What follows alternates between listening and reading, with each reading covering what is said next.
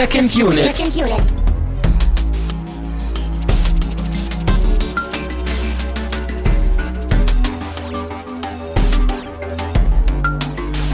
Herzlich willkommen, liebe Filmfreunde, zu einer weiteren Ausgabe von Second Unit, eurem Lieblingsfilm-Podcast. Ich bin Tamino Mut und ich befinde mich im gemütlichen Wohnzimmer von Christian Steiner. Hallo, Chef. Hallo, hallo. Aber wieso Wohnzimmer? Das ist doch hier mein, mein, mein Club, mein Laden. Du bist doch mein, mein Ehrengast hier heute Abend. Genau, in deinem El. Paradiso. So, Oh, so. Äh, ja, wir sind zurück und waren nie weg. Ähm, unnötig zu erwähnen. ja, habe ich trotzdem getan. Äh, und wir haben mal wieder einen, wie wir gerade eben schon festgestellt haben, einen Tamino-Film. Ein Tamino-Film, ja. Deswegen habe ich auch Hallo sagen dürfen heute mal, weil Ja. ich den Film mitgebracht habe und das ist einer meiner Lieblingsfilme, Kalitos Way. Ein wunderbarer Klassiker, der auch nicht so bekannt ist, wie er es verdient hätte, meiner Meinung nach. Mhm. Ähm, Steile These schon Oh, oh, oh, ja, ja. Foreshadowing. geht, geht mitten rein hier ins Thema. Ja.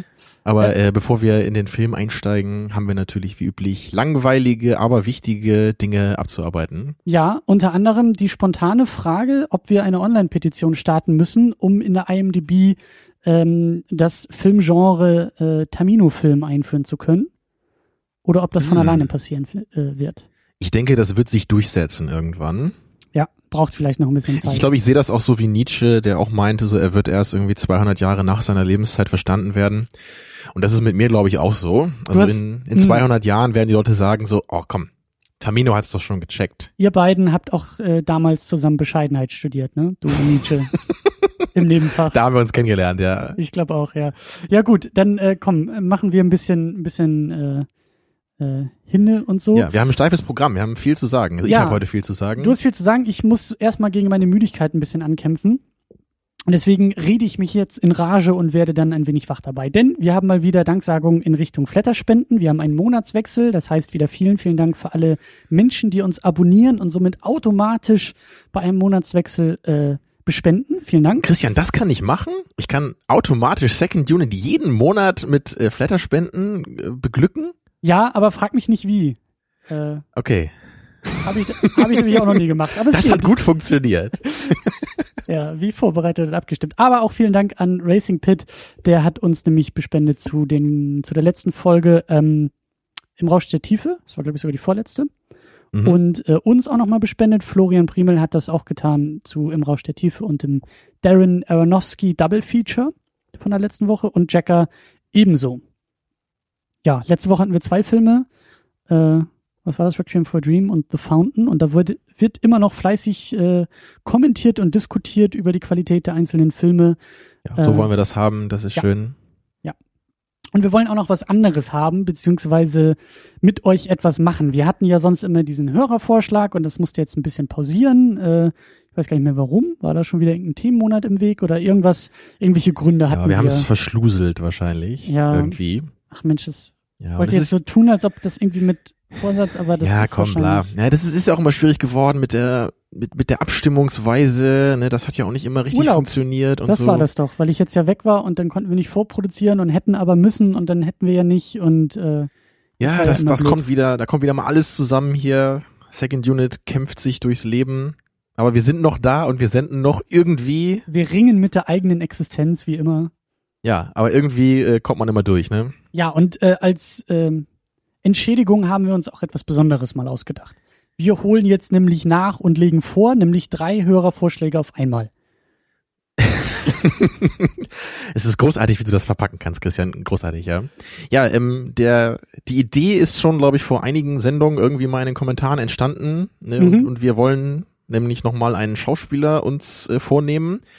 Und wir wollen äh, Drei er Wo- will, er will, er will glaube ich, lieber erstmal, wie wir das Ganze nennen. Es werden Themenwochen sein. Genau, es wird kein Themenmonat sein und und äh, die Bezeichnung kam, glaube ich, von Jacker aus den Kommentaren. Also da wollen wir jetzt Ja. nicht den den Ruhm für einsacken für diese großartige Idee, die Jacker da hatte mit den mit den Namen. Ne, Also die Themenwochen werden nämlich in der letzten Woche des Abbilds beginnen und dann sich bis in den Mer May erstrecken. Ja. Und wer das jetzt gut zusammenpuzzeln konnte, der wird rausgehört haben, dass es sich um ein um Bill Murray Themenwochen handeln soll. Drei Ja. an der Zahl. Wir wollen drei Filme von Bill Murray schauen und wir haben uns dieses Mal überle überlegt, Äh, da wir nämlich bis auf Moonrise Kingdom hier noch keinen Film in der Sendung hatten mit Bill Murray, dass wir eigentlich uns selber gar nicht überlegen müssen, welche wir denn da gucken wollen. Und dann dachten wir einfach, hey, dann machen wir doch jetzt drei Hörervorschläge auf einmal. Ja. Und das soll jetzt folgendermaßen ablaufen, dass ihr da draußen, ihr, ja, ihr, ihr Auch seid angesprochen, du. auch du, Und genau. du. Und natürlich ganz besonders auch du. Du, der da gerade mit deinem iPhone auf dem Fahrrad fährt. So, jetzt fallen bestimmt ein paar Leute vom Fahrrad. So, ähm, genau. Du sollst nämlich Die bei uns auf die Seite kommen. Weil das ist nicht gut für den Straßenverkehr und du könntest dich verletzen. Ja, das ist natürlich zuerst. Und dann solltest du auch mal wieder deine Mutter anrufen. Und dann, wenn du das erledigt hast, dann solltest du bei uns auf der Seite bei dem dazugehörigen Banner und nicht äh, in diesem äh, Thread zu oder in der Kommentarsektion zu dieser Sendung, weil das würde ein bisschen unübersichtlich werden. Ja. Wir machen da so ein eigenes Banner für, also einen eigenen Bereich und da könnt ihr dann drei Filme dalassen, ja, die mit Bill Murray sind. Ja, und, und die, das heißt, jeder darf also drei Vorschläge einfach dalassen als Kommentar. Nicht zwei, nicht ein, nicht fünf, nicht vier und auch nicht mehr, sondern exakt drei Vorschläge. Genau, wir wollen haben. drei Vorschläge haben. Die Reihenfolge dann- ist Wumpe. Genau, und dann wollen wir nämlich am Ende einfach zählen, welche Filme dann insgesamt am öftesten genannt wurden. Am Ich weiß. Christian, du liebst dieses Wort, aber es ist nicht falsch, am öftesten zu sagen. Ja, und diese drei Filme werden wir dann hoffentlich gucken können. Genau, also nochmal in Kurzfassung und zum Mitschreiben. Wir haben auf der Seite, wenn ihr das hier hört, ein Banner. Da klickt ihr rauf. Das ist dann ein, ein Artikel und im Kommentarbereich dieses Artikels, wo wir dann noch diesen Themenmonat ankündigen, in diesem Kommentarbereich möchten wir drei Bill Murray Filme von euch sehen. Nicht mehr, nicht weniger. Und die häufigsten drei insgesamt, die werden wir uns dann zu Gemüte führen. Ich denke mal, dass, dass wir das wieder in chronologischer Reihenfolge wahrscheinlich machen werden, dass wir uns den ältesten dieser, dieser drei Gewinner dann irgendwie zuerst vorknöpfen. Wird wahrscheinlich Sinn machen, ja. Und äh, es macht Sinn, eben Moonrise Kingdom nicht zu erwähnen. Und es wäre auch sehr praktisch, wenn ihr den Grand Budapest Hotel nicht unbedingt erwähnt, weil bis wir so weit kommen, die Folgen zu machen, ist der hier wahrscheinlich schon wieder aus dem Kino weg. Und dann können wir ihn halt gar nicht gucken. Und dann ist es halt auch ein bisschen sinnlos. Also nehmt eher die Sachen, die halt vor Moonrise Kingdom äh, gemacht sind. Also eher so ein bisschen die älteren. Und es gab auch schon damals, als diese Idee aufkam, bei uns in den Kommentaren, da wurden nämlich schon Filme durcheinander geworfen. Also äh, Ja. seid kreativ, guckt, was Bill Murray gemacht hat. Und noch ganz wichtig, die Deadline ist der 27.04. bis 23.59 Uhr. Dann ist nämlich vorbei, weil wir dann nämlich zwei, drei Tage später schon aufnehmen, sodass wir so in den letzten Sekunden des Aprils noch mit dieser Folge online gehen können. Hoffentlich klappt das alles so. kompliziert, aber äh, die ganz wirklich die allereinfachste Variante secondunit-podcast.de ansurfen, das Banner oben, wo Bill Murray drauf sein wird, anklicken und dann habt ihr alles geschafft, weil dann findet ihr nochmal die Anleitung in Wort- und Schriftform vor euch und dann könnt ihr ganz in Ruhe eure drei Filme dalassen. Das sollte für den Großteil unserer Hörer schaffbar sein. Ich äh, glaube auch und äh, das könnt ihr auch machen, wenn ihr eben, wie schon erwähnt, vom Fahrrad gefallen seid. Dann habt ihr das Jetzt ist doch ein guter. Zeitpunkt, das zu tun. Wo ihr eh gerade auf den Krankenwagen wartet, äh, Genau. dann äh, bietet sich das doch an. Exakt. Äh, ja, gut, das äh, zu den offiziellen An- und Abkündigungen. Und jetzt habe ich mir aber auch einen kleinen, äh, eine kleine Verköstigung hier verdient, glaube ich. Ja, ich habe heute auch für das Getränk gesorgt. Ja. Und ich glaube, es hat keinen Namen. Es ist so ein Cocktail, den ich mir selber sehr gerne mache. Ähm, nennen wir ihn der Einfachheit halber Tamino Deluxe. Es Naja. gibt also ein Tamino-Getränk zu einem Tamino-Film. Passenderweise. Es ist, es ist so ein bisschen wie White Russian, aber im Grunde ist es auch was anderes. Also ich glaube, so ist es bei mir mal entstanden, weil ich beim White Russian diesen Kalua nicht so gerne mag, den ja manche da reinmachen. Und ähm, deswegen mache ich das lieber mit einem Cream Liquor, was Ja. also so ähnlich ist wie Baileys, nur in der günstigeren Variante. Außerdem ist Wodka drin und äh, das Milch. Ganze, genau, das, das füllt man dann auf mit Milch. Also ich, ich mache es meistens so, dass ich gleich viel Wodka und Cream Liquor nehme und dann ungefähr so das halbe Glas am Ende noch mit Milch voll mache. Das kann man aber je nach äh, Belieben verändern. Bei dir ist Mhm. jetzt ein bisschen weniger Wodka drin, weil du jetzt nicht mehr so viel haben wolltest. Ja, aber schmeckt eigentlich immer sehr gut und äh, ich mache auch gerne dann immer noch irgendwie zwei Eiswürfel rein. Zum Wohle. Ich hoffe, dir gefällt das. Es ist einer meiner liebsten Cocktails, kann ich schon sagen. Ja, Also ich bin ja nicht so der Kalua-Fan, weil da ja so Oh. dieser Kaffeegeschmack drin ist und das, weißt du ja, ist überhaupt nicht Stimmt. mein Ding. Und deswegen gefällt mir das mit diesem äh, Cream Liquor Zeug deutlich also besser. sehr milchig alles. Sehr milchig und so ein Genau. bisschen, bisschen Wodka, Wodka mit dabei. Wenn man ganz hart ist, kann man auch die Milch von der Hälfte irgendwie auf ein Drittel oder so reduzieren. Dann kommt natürlich der Alkoholgeschmack noch ein habe jetzt so bisschen ein bisschen besser das durch. Problem, dass hier oben so die Eiswürfelschicht schon fast weg ist. Deswegen ist er. ein Ja, bisschen du hast zu lange gebraucht hier. Ja. Äh, ich musste mich ja ähm, wach reden oder so. Nee, aber schmeckt, schmeckt gut. Ähm, und äh, für mich auch äh, eigentlich die, die richtige Mischung. Also ist jetzt auch nicht zu stark passend zu den Ja, späten da muss man so ein bisschen experimentieren, wie man das selber am liebsten mag. So wie auch Brian De Palma und Al Pacino im Gangstermilieu experimentieren, bis sie den richtigen Film hinkriegen. Genau, und das ging ja mit Scarface erstmal so total in die Hose. Ja, Und Dann über The Untouchables, der ja auch ein totaler Flop war. Also der war nicht mit Al Pacino, ne? aber naja.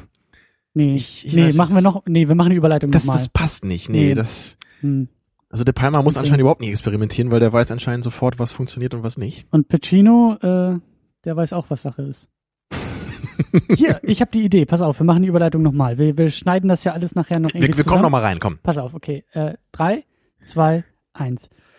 Ja. äh, und wo wir schon beim Stichwort Themenmonat sind, wir hatten doch mal einen Themenmonat zu El Pacino.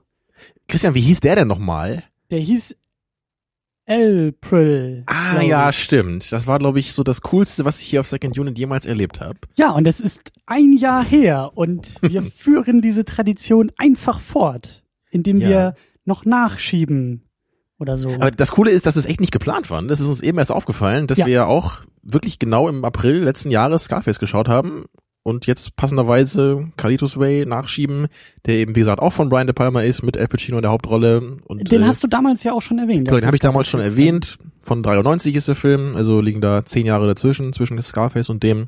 Ja.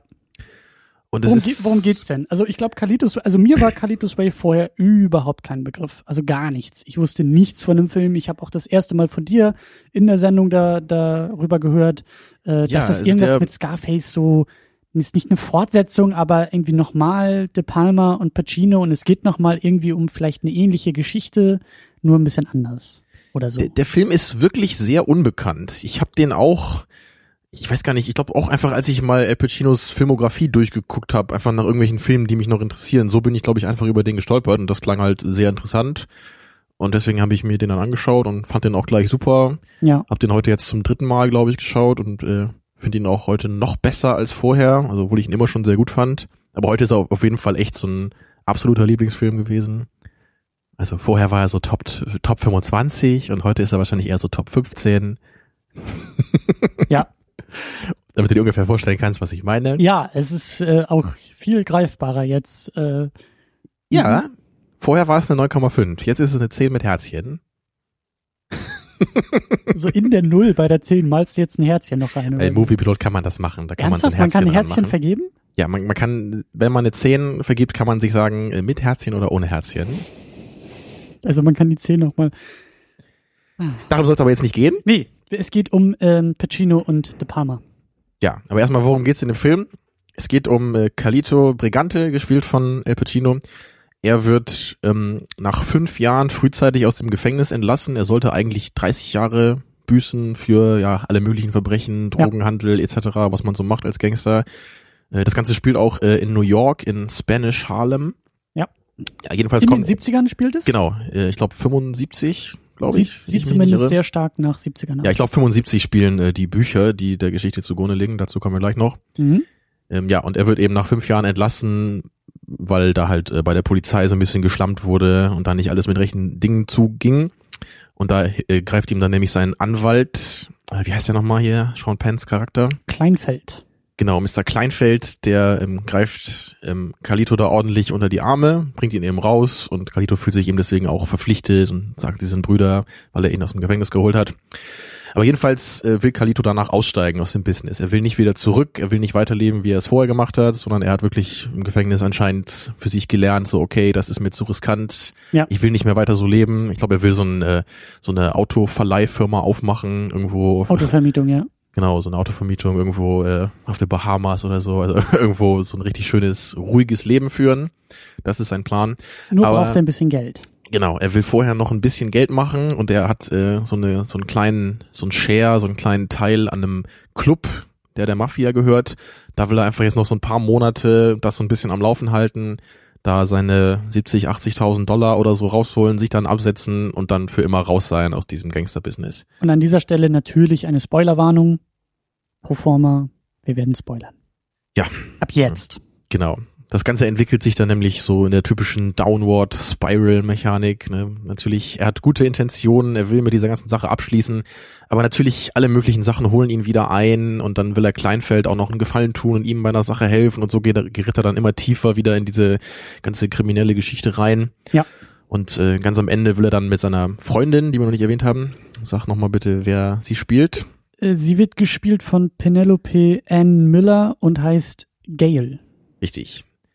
Ja, die kannte er schon vor seinem Gefängnisaufenthalt und die kommen jetzt wieder so ein bisschen zusammen. Mhm. Und sie wird dann auch noch schwanger am Ende und dann wollen sie eben abhauen mit dem Zug von der Grand Central Station und da spitzt sich der Film dann in einem großartigen Finale zu, einem, einer ganz großartigen Action-Szene, einer meiner liebsten Action-Szenen überhaupt aus der Filmgeschichte. Ja, dazu auch später natürlich noch mehr. Ja, aber sie schaffen es leider nicht, der, der Mob holt sie ein. Mhm. Die Angst habe ich auch immer, aber wenn ich Ach so, im Bahnhof hast du, bin, Hast du auch noch irgendwelche äh, mafiösen Leichen im Keller? Von denen nee, ich habe Angst vor einem anderen Mob. hast? So, Kein Wischmob, dem, dem Internetmob. ach so. Ja, aber am Ende stirbt Kalito leider. Und tja, kann man, kann man sich vielleicht denken, so im, im Laufe des Films schon, Ja. dass das tragische Ende kündigt Ich meine, sich so fängt der wahrscheinlich. Film ja auch an. Er wird ja schon in den ersten Momenten des Films angeschossen. Richtig, ja. Aber ich, weiß man genau, dass das das Ende ist eigentlich? Es ist naheliegend, aber es wird, glaube ich, nicht explizit gesagt, oder? Nee, aber es macht schon Sinn, weil er dann, also direkt, die Sequenz danach ist ja dann im Gerichtssaal, wo er sich dann verteidigt und dass er rauskommt. Genau, also die Geschichte ist ja auch so ein bisschen aus seinem Voice-Over dann erzählt, dann immer Ja. mal wieder erzählt er was aus dem Off. Ähm, genau, und ähm, dann gibt's noch zwei äh, kleinere Nebenrollen, die gespielt werden von John Leguizamo, den wir äh, aus dem Super Mario-Film kennen. Der spielt hier den Benny Bianco und war Aus der Bronx, wie er immer sagt. From the. Bronx. aus der Bronx und äh, im Super Mario-Film war er der Luigi. Ja, Luigi Mario hieß er. Luigi glaub ich, Mario, genau. Genau. Luigi Mario aus äh, dem Pilzkönigreich oder so. Und wir haben Viggo Mortensen dabei als Leyland, hieß er so? Ja, ich glaube schon, ja. Das war nur ein ganz kleiner Auftritt, wo er so als fertiger Typ im Rollstuhl zu sehen ist. Ja. Finde ich auch interessant, jetzt so, da man ihn halt wirklich so als Aragorn kennt aus den Herr der Ringe-Filmen. Ne? Und jetzt, was war das hier, acht, neun Jahre vorher, dann halt wirklich so einen, so einen total kleinen, fertigen Typen zu sehen, den er da spielt. Das finde ich, äh, finde ich echt cool, so den Unterschied da zu Gut haben. gespielt und, und auch, auch eine schöne Rolle, aber da kommen wir gleich auch noch zu. Und äh, wie schon erwähnt, äh, inszeniert von Brian De Palma, geschrieben von Edwin Torres, also der hat die Bücher geschrieben. Irgendwie, der Film basiert auf zwei Büchern. Das erste heißt auch Kalitos Way und ich weiß gar nicht, wie das zweite hieß. Ich glaube, das zweite hieß Kalitos Way, oder? Und das andere hieß irgendwie After, hast du nicht aufgeschrieben? Nee. Ich weiß nicht, ob es After Dark oder so heißt. Ich weiß, dass es nicht After Earth heißt. Ich glaube, es war After Dark. Ich bin mir nicht sicher. After Earth war dann doch was Ja, anderes. das kannst du im Artikel dann nochmal nachreichen. Genau, ich, ich weiß nämlich nur, dass äh, Al Pacino auch, ich glaube in den 70ern, wo diese Bücher auch dann rausgekommen sind, dass Mhm. er die damals auch schon gelesen hatte und die sehr gut fand. Und dass er auch maßgeblich jetzt so beteiligt war, dass dieser Film Carlitos Way dann auch durchgesetzt wurde. Das ging, glaube ich, dann so Anfang der 90er los, dass dann geschaut wurde, so Al Pacino hat sich umgeschaut, so wer kann da ein Skript äh, schreiben, was dann gut für mich passt und so. Mhm. Ja, also es war schon so ein Projekt, was er selber eben auch äh, machen wollte. Genau, aber das Screenplay, was dann ja später geschrieben wurde, ist aus der Feder von David Köpp und der hat viel gemacht. Also der hat auch irgendwie Mission Impossible gemacht. Der Name hat sagt auch, mir auch was, ja. Äh, Jurassic Park wohl irgendwie geschrieben und den ersten Spider-Man irgendwie mitgeschrieben und äh, der ist sehr, sehr fleißig und sehr, sehr fähig, der gute Mann. Ja, und als Director haben wir eben Brian De Palma. Ja. Ähm, Zudem wollte ich jetzt an dieser Stelle nicht allzu viel sagen, weil wir das nämlich letztes Jahr in der Scarface-Episode schon recht ausführlich gemacht haben. Da sind wir nämlich einmal seine Filmografie durchgegangen und ich habe da zu allen Ja. Filmen, die ich kenne, was gesagt. Ich habe seitdem auch nur einen anderen Film nochmal gesehen von ihm und das ist Carrie, den ich äh, auch nur empfehlen kann und den ich wirklich cool finde. Ja. Den du jetzt, glaube ich, auch im Zuge deines De Palma-Seminars anschauen darfst. Ne? Ja. Also im Grunde machen wir nämlich heute Christians Hausaufgaben hier. Psst. Ja, aber also ich, ich muss schon sagen, De Palma ist, glaube ich, inzwischen mein Lieblingsregisseur. Oh, Es das ist, sind ist ja, das sind ja mal mal. Ich meine, es, äh, ist, es ist schwierig, wie, wie man wie man das jetzt bewertet. So, also ne, Tarantino ist halt auch ganz hoch bei mir in der Gunst. So, der mag ich halt auch fast alle Filme von ihm. Ja, Michael Bay darfst du nicht vergessen. Ja, den muss man immer nennen, das ist klar. Ja, und der alte Nolan, den haben wir ja auch schon länger nicht mehr erwähnt. Ne? Naja, Mhm, mhm. ja, aber, aber ich glaube schon, inzwischen, wenn ich eine Nummer eins nehmen würde, dann dann wäre das der Palmer für mich, weil halt wirklich Scarface und Carlitos Way, das sind für mich wirklich zwei meiner absoluten Lieblingsfilme. Und auch äh, The Untouchables und der eben genannte Carrie, diese, die finde ich auch wirklich richtig cool.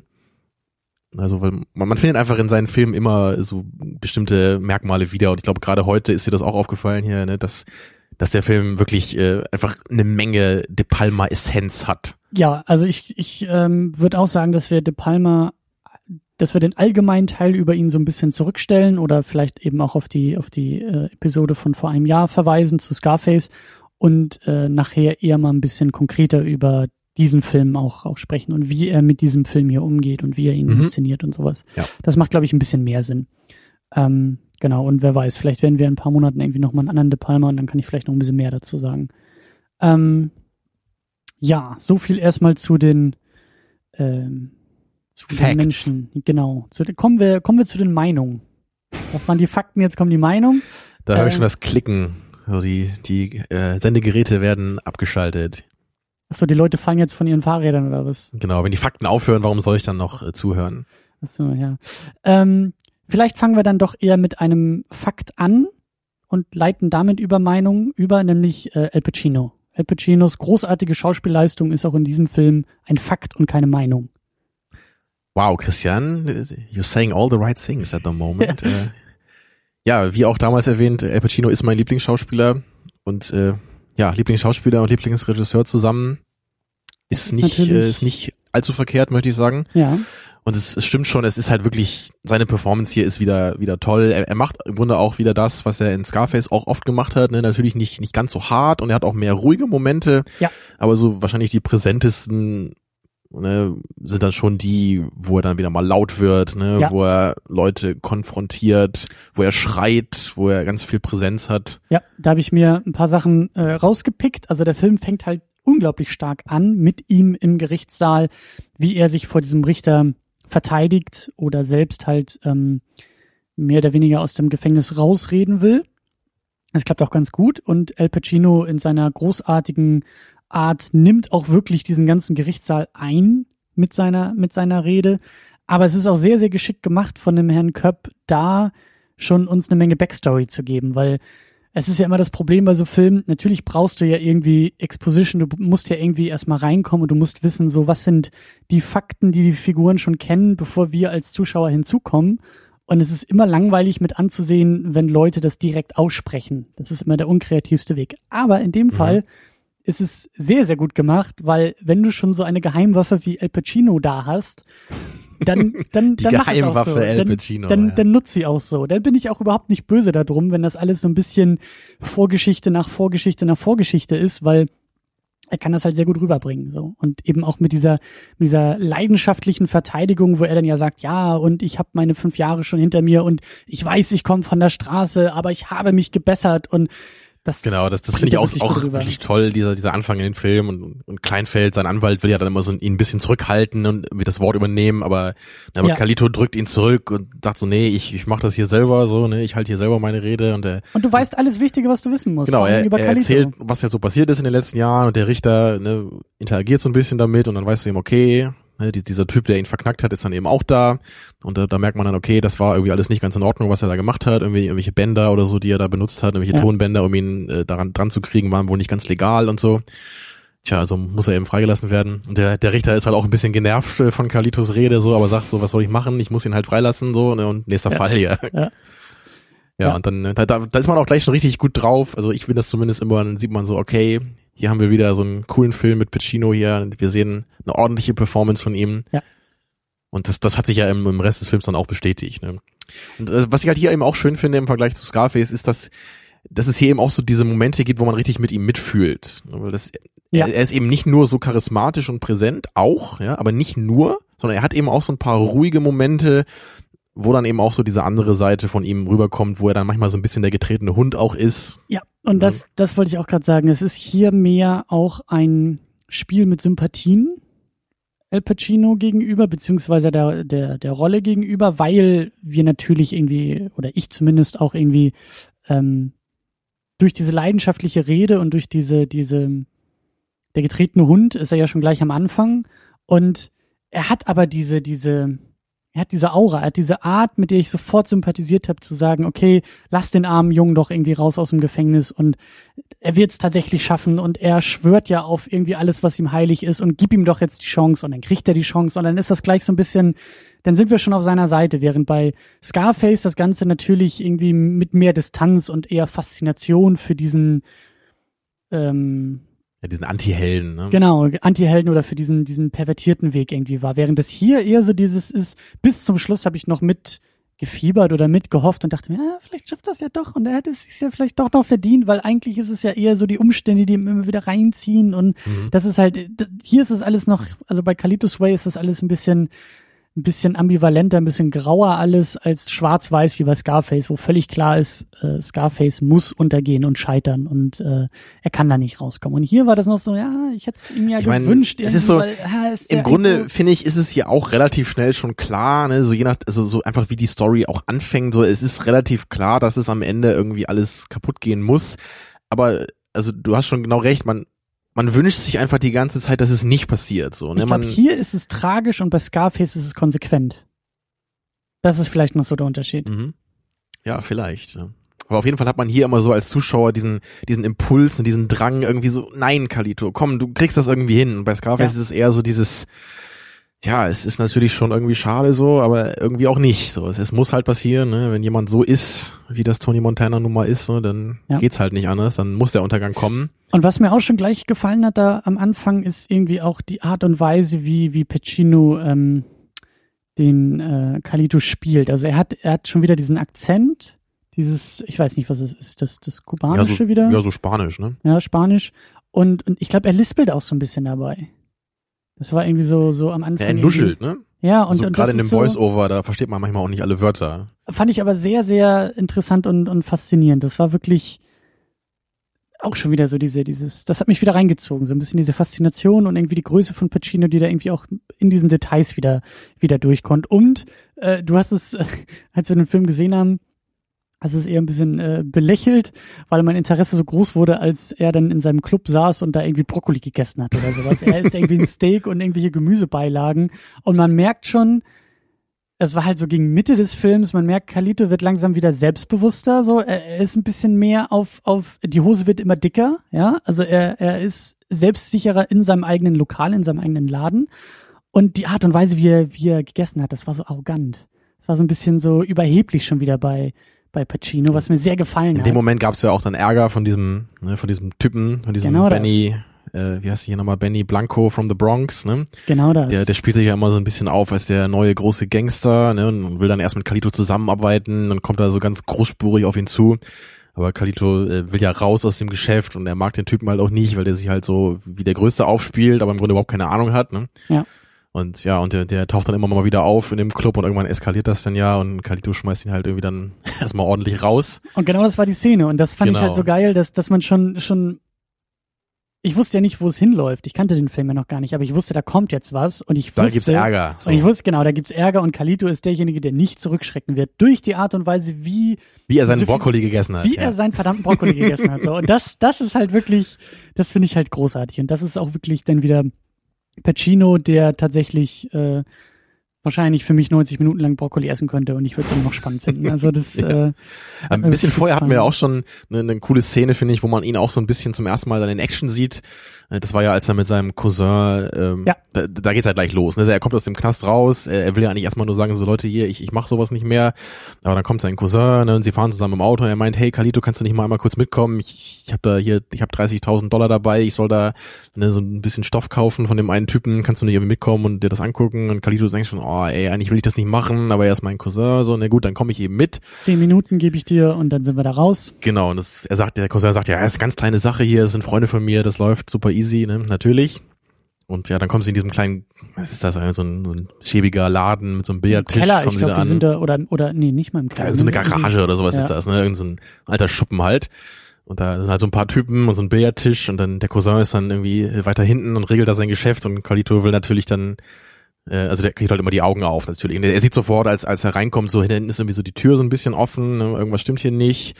Weil, und, und da merkst du sofort, so der, der Typ, der, der kann was, ne? Der, der weiß, der Ja. kennt sich aus, der hat Erfahrung. Ja. Und das ist in den fünf Jahren im Knast auch nicht eingerostet. Also wenn er da wieder reinkommt, dann ist er sofort ne, genau wieder so äh, voll da und er checkt die Situation sofort und er, er tut dann eben auch so, so cool so, als wolle der den Typen da irgendeinen Billard-Trickshot zeigen.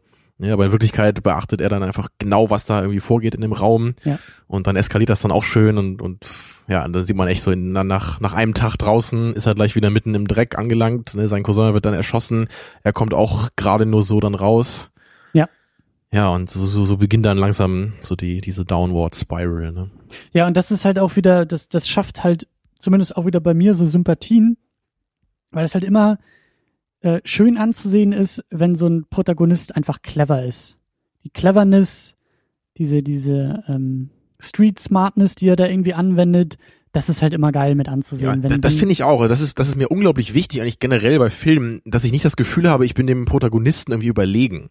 Ja. Ich, ich mag das viel lieber, wenn der Protagonist mich mit sehr coolen, erfahrenen oder intelligenten oder irgendwie gewitzten Verhaltensweisen wirklich überraschen kann. Und wenn ich so denke so, bisschen- wow, das ist eine coole Idee, die er hatte. Das ist so ein bisschen das MacGyver-Prinzip, ja. Also dieses, ich nehme die Büroklammer und ich nehme irgendwie hier einen Kugelschreiber und habe eine Atombombe gebaut. So. Und Kalito ist halt in dem Moment Ja, einfach, äh. er weiß, okay, hier zwei, drei Jungs im Raum und den stelle ich dahin und den stelle ich dahin und dann mache ich dies und greife dahin und dann klappt das halt auch. Genau, dann braucht er da halt, sein, sein Kö und die Billardkugel und dann haut er dem die ins Gesicht, zieht die Knarre von dem anderen und sofort hat er die Situation halbwegs unter Kontrolle. Ja. Und dann eben auch noch, dann wird er ja in so ein, in so ein Badezimmer oder so, glaube ich, reingedrängt. Also Schusswechsel passiert ja und Kalito schießt, aber er, er weiß ja noch gar nicht, wie viele sind hier überhaupt. Er verschwindet ins Badezimmer. Auch sehr geil, macht das Licht aus im Badezimmer, dass halt kein Licht aus dem Raum in den anderen Raum reingeht, also kein Schatten oder sowas zu sehen ist, macht den Türspalt halt ein bisschen auf, schwingt eine große Rede und tut so, als ob er total ähm, selbst überzeugt wäre und Ja. selbstsicher Tut wäre. so, als würde er nachladen, obwohl er gar nicht genug Munition hat dafür. Genau, und dann reißt er die Tür halt auf, um halt zu gucken, ob auf die aufgerissene Tür jetzt geschossen wird, so, und bleibt aber im Raum. Und das fand ich halt auch wieder so geil. Das war wirklich so dieses, und da glaube ich sofort, okay, der Typ, der ist jetzt, äh, der hat vorher wirklich was äh, geleistet und getan auf der Straße und das ist eben kein äh, Spinner und Schnacker wie die, wie die anderen, sondern der hat's wirklich drauf, weil der weiß, wie er auch in so ausweglosen Situationen äh, wieder rauskommt. So. Und, und das war, das, das fand ich sehr, sehr geil. Und natürlich auch wieder schön inszeniert von Brian De Palma, gerade dieser Billardtisch, wenn Kalito die ganze Zeit um diesen Billardtisch rumgeht und die Ja, Kugeln da irgendwie gibt's diese schönen 360-Grad-Shots, ne? so die Kamera Ja. ist irgendwie über dem Tisch und dreht sich, während Kalito da rumgeht und verschiedene Kugeln hinlegt. Ja, und wir sehen halt nicht, was auf dem Tisch passiert. Wir Ja. sehen nur die, die, die Gesichter und das ist halt wunderbar gemacht. Also wirklich ganz, ganz klasse gemacht. Und ähm, sagt halt auch wieder eine Menge über die Figur aus.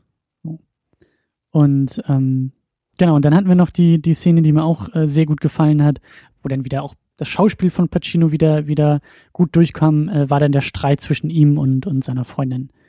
Da ging es ja eben um diesen Deal mit Kleinfeld. Er muss da irgendwas tun und sie Ja. weiß, dass es nicht unbedingt auf, auf der guten Seite des Gesetzes. Ja, sie, sie, sie merkt schon, okay, Kalito kommt doch wieder irgendwie in dieses Geschäft rein, obwohl er ihr vorher ganz äh, hoch und heilig versprochen hat, so hey, äh, ich bin raus aus diesem Geschäft, ich werde jetzt noch ein paar Monate in diesem Club arbeiten Ja. und dann äh, fahren wir beide weg, ja, und wir machen uns ein schönes Leben oder so. Ja. Und da fühlt sie sich natürlich total betrogen, weil sie denkt, oh mein Gott, er hat mich belogen und er fängt jetzt doch wieder an mit diesem Kram. Ja. Ja, und das ist echt eine schöne Konfrontation, finde ich auch. Das ist eine sehr emotionale, intensive Szene. dann haut er ja in den Spiegel noch und Ja, das, das ist wirklich, also ich, ich finde das wirklich, ich finde das auch richtig gut gespielt von beiden. Ja. Und diese, ähm, heißt sie nochmal, Penelope N, Miller. Genau, sie hat auch eine Golden Globe Nominierung bekommen für die Performance hier, so wie Sean Penn übrigens auch. Ja, Sean Ben war auch Ja. super. Also, Ja, zu dem kommen wir auch noch. ja.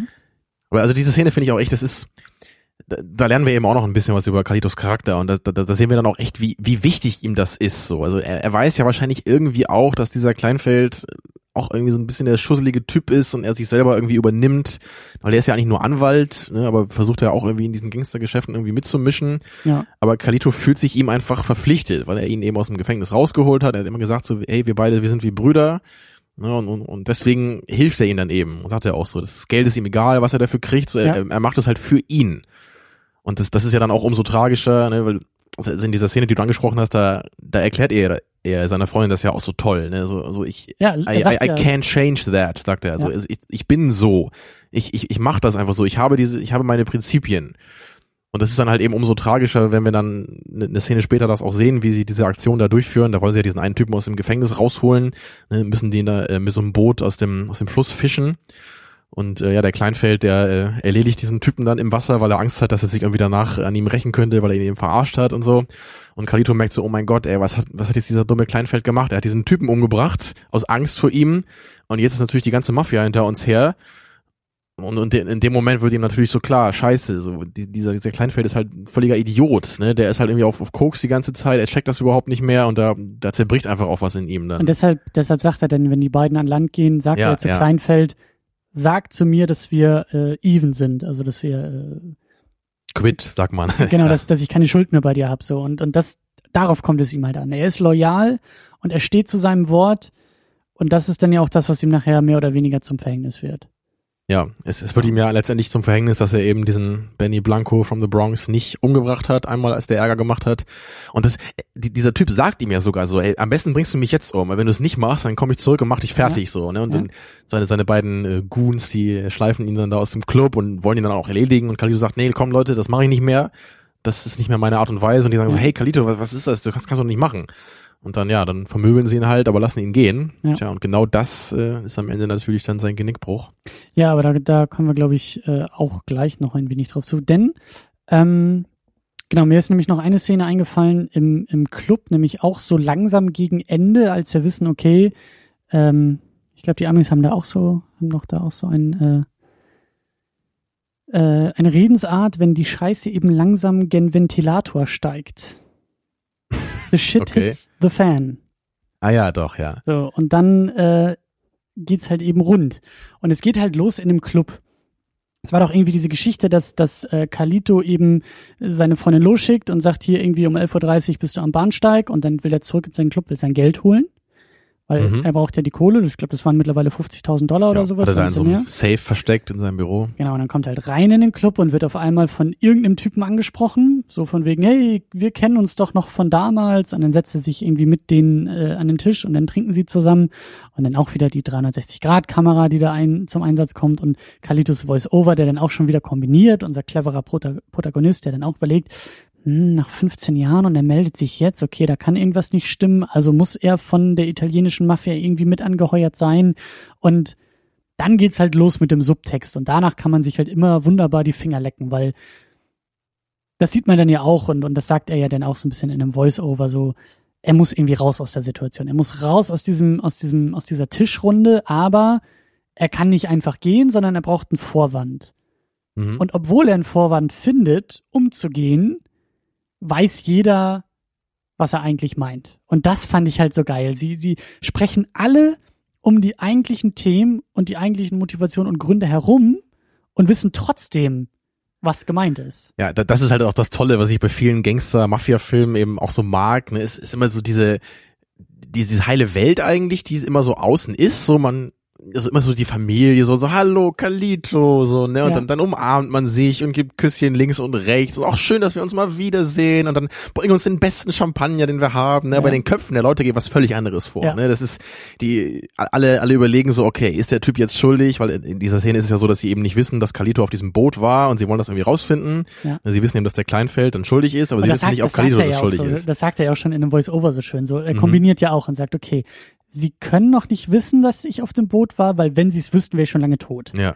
Ja, und das sind halt so diese, diese Momente, die es einfach großartig machen, ja. Ja, das ist, das ist echt cool, ne? Und dann, dann kommt ja auch so der Champagner dann in dem einen schon und sagt, was, das ist doch nicht der beste Champagner, komm, da muss ich jetzt mal los und einen neuen holen. Weil das so, er einen Vorwand braucht, um genau, über die Theke das, zu kommen. da tut er dann so und sagt, ach nee, Carlito, komm, lass doch den Champagner, das geht auch so, nee, nee, das ist mir jetzt aber wichtig, das muss, ich- muss ich machen, ne? Obwohl eigentlich alle wissen, äh, was hier gerade passiert, ne? Und dann, dann geht er ja weg von denen und wir sehen dann auch wieder so schön mit dem Tracking-Shot, so wie er auf sie guckt und sie auf ihn gucken, während er durch den Club geht. Ja. Ne, dann Ja. will er sein Geld holen und muss dann am Ende flüchten aus dem Club. Also, es ist einfach großartig. So, das ist wirklich, das ist total toll. Ja, Und das, das ist, äh, vielleicht ist es in diesem Gangster-Mafia-Setting ja öfter so, aber also dieser Subtext einfach, das ist, das ist einfach. Ja, das gibt's bei, Good, bei, bei Goodfellas gibt's das auch am Ende, wo dann auch alle nicht so richtig wissen, wer jetzt irgendwie wen verarscht hat und wer da wen verraten hat und dann treffen sich noch ein paar Leute und dann haben die auch so dieses Essen irgendwo und das ist immer cool, ne? So dieses, wenn, wenn diese alten Beziehungen dann plötzlich so, so kippen und man irgendwie sich fragt, okay, will der Typ mich jetzt irgendwie verarschen und umbringen oder sind wir immer noch irgendwie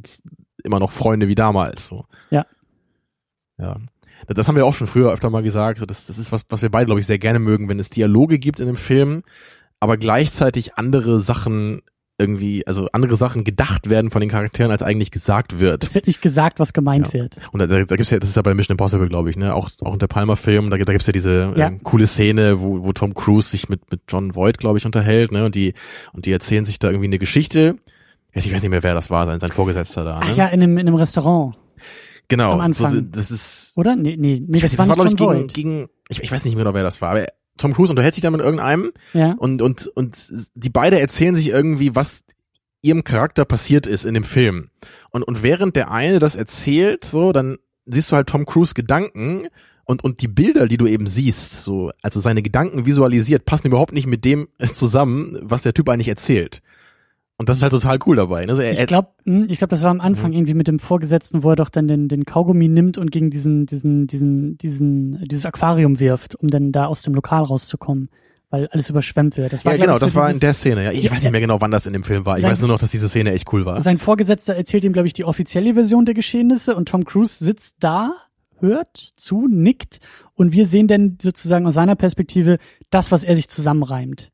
Ja. Was seine Gedanken dann vis visualisiert zu dem, was wir aber vom Vorgesetzten hören. Und das ist natürlich, das ist wunderbar, ja. Ja, das ist, dass wir, wir hören diese Geschichte des Charakters und sehen Bilder dazu, aber eben aus einer anderen Perspektive, nämlich von dem anderen Charakter. Und die beiden Sachen passen überhaupt nicht zusammen. Aber da, das macht das eben total interessant und ungewöhnlich. Und äh, klar, und ich meine, wir haben auch bei Mission Impossible haben wir auch den, den cleveren Protagonisten, der dann ja auch da mit den, mit, mit, mit so ein paar Tricks da ja auch irgendwie manche äh, andere Figuren irgendwie austrickst. Den, den Krieger zum Beispiel, dem, äh, den überlistet er ja auch an die eigentliche Liste ranzukommen und, und am Ende da im Hotelzimmer und so. Also das ist schon, das ist schon, ja, vielleicht, vielleicht These in den Raum geworfen, vielleicht ist das so ein De Palma-Ding. Vielleicht steht er auch auf diese A, cleveren Protagonisten und B auf Subtext. Dass er da Mhm. irgendwie auch äh, gerne drauf achtet. Aber, aber das nur am Rande. Ähm, genau, wir wollten nämlich noch äh, ganz kurz auch über, über weitere Schauspieler und über weitere äh, äh, Momente nämlich noch sprechen, nämlich besonders über Sean Penn. Ja, er hat ja echt eine markante Performance hier und äh, jeder, der mal GTA Vice City gespielt hat, der wird wahrscheinlich erkennen, dass äh, dieser äh, Anwalt da, dieser Ken Rosenberg Charakter, dass der total äh, auf, auf diesem Kleinfeld basiert. Weil der, der sieht auch fast genauso aus, hat so ähnliche Haare, kokst auch die ganze Zeit, der taucht bei San Andreas dann auch nochmal auf. Ja, also das ist, das, deswegen ist GTA Vice City auch so cool, ne? weil der, das ganze Spiel ist ja so wie Scarface und dieser eine Charakter ist dann nochmal aus Carlitos Way. Einfach ein total großartiges Setting. Ja, aber auch wunderbar gespielt von Sean Penn und auch diese, diese, ähm, also er verfällt ja auch immer mehr so dem, dem Rausch und den Drogen und den Genau, Möglichkeiten. Er dreht immer mehr durch und wird auch so ein bisschen groß und wahnsinnig. Und deswegen, paranoid. ja, das, deswegen legt er sich ja am Ende auch echt mit diesem Mafia-Typen an. Ich meine, er ist halt nur irgendein so ein Anwalt, der hat so einen kleinen Revolver und das war's, ne? Und irgendwie Wie ein so Carlito ein, ja selber auch sagt, er weiß ja. Ja. nicht mal, wie er damit umgehen kann. ja, Und das wird ihm ja auch zum Verhä Verhängnis nachher, als Carlito ja zu ihm ins Krankenhauszimmer kommt und ihn da auch wieder überlistet und äh, er das überhaupt nicht mitkriegt. So, er hat überhaupt gar keine Ahnung von vom.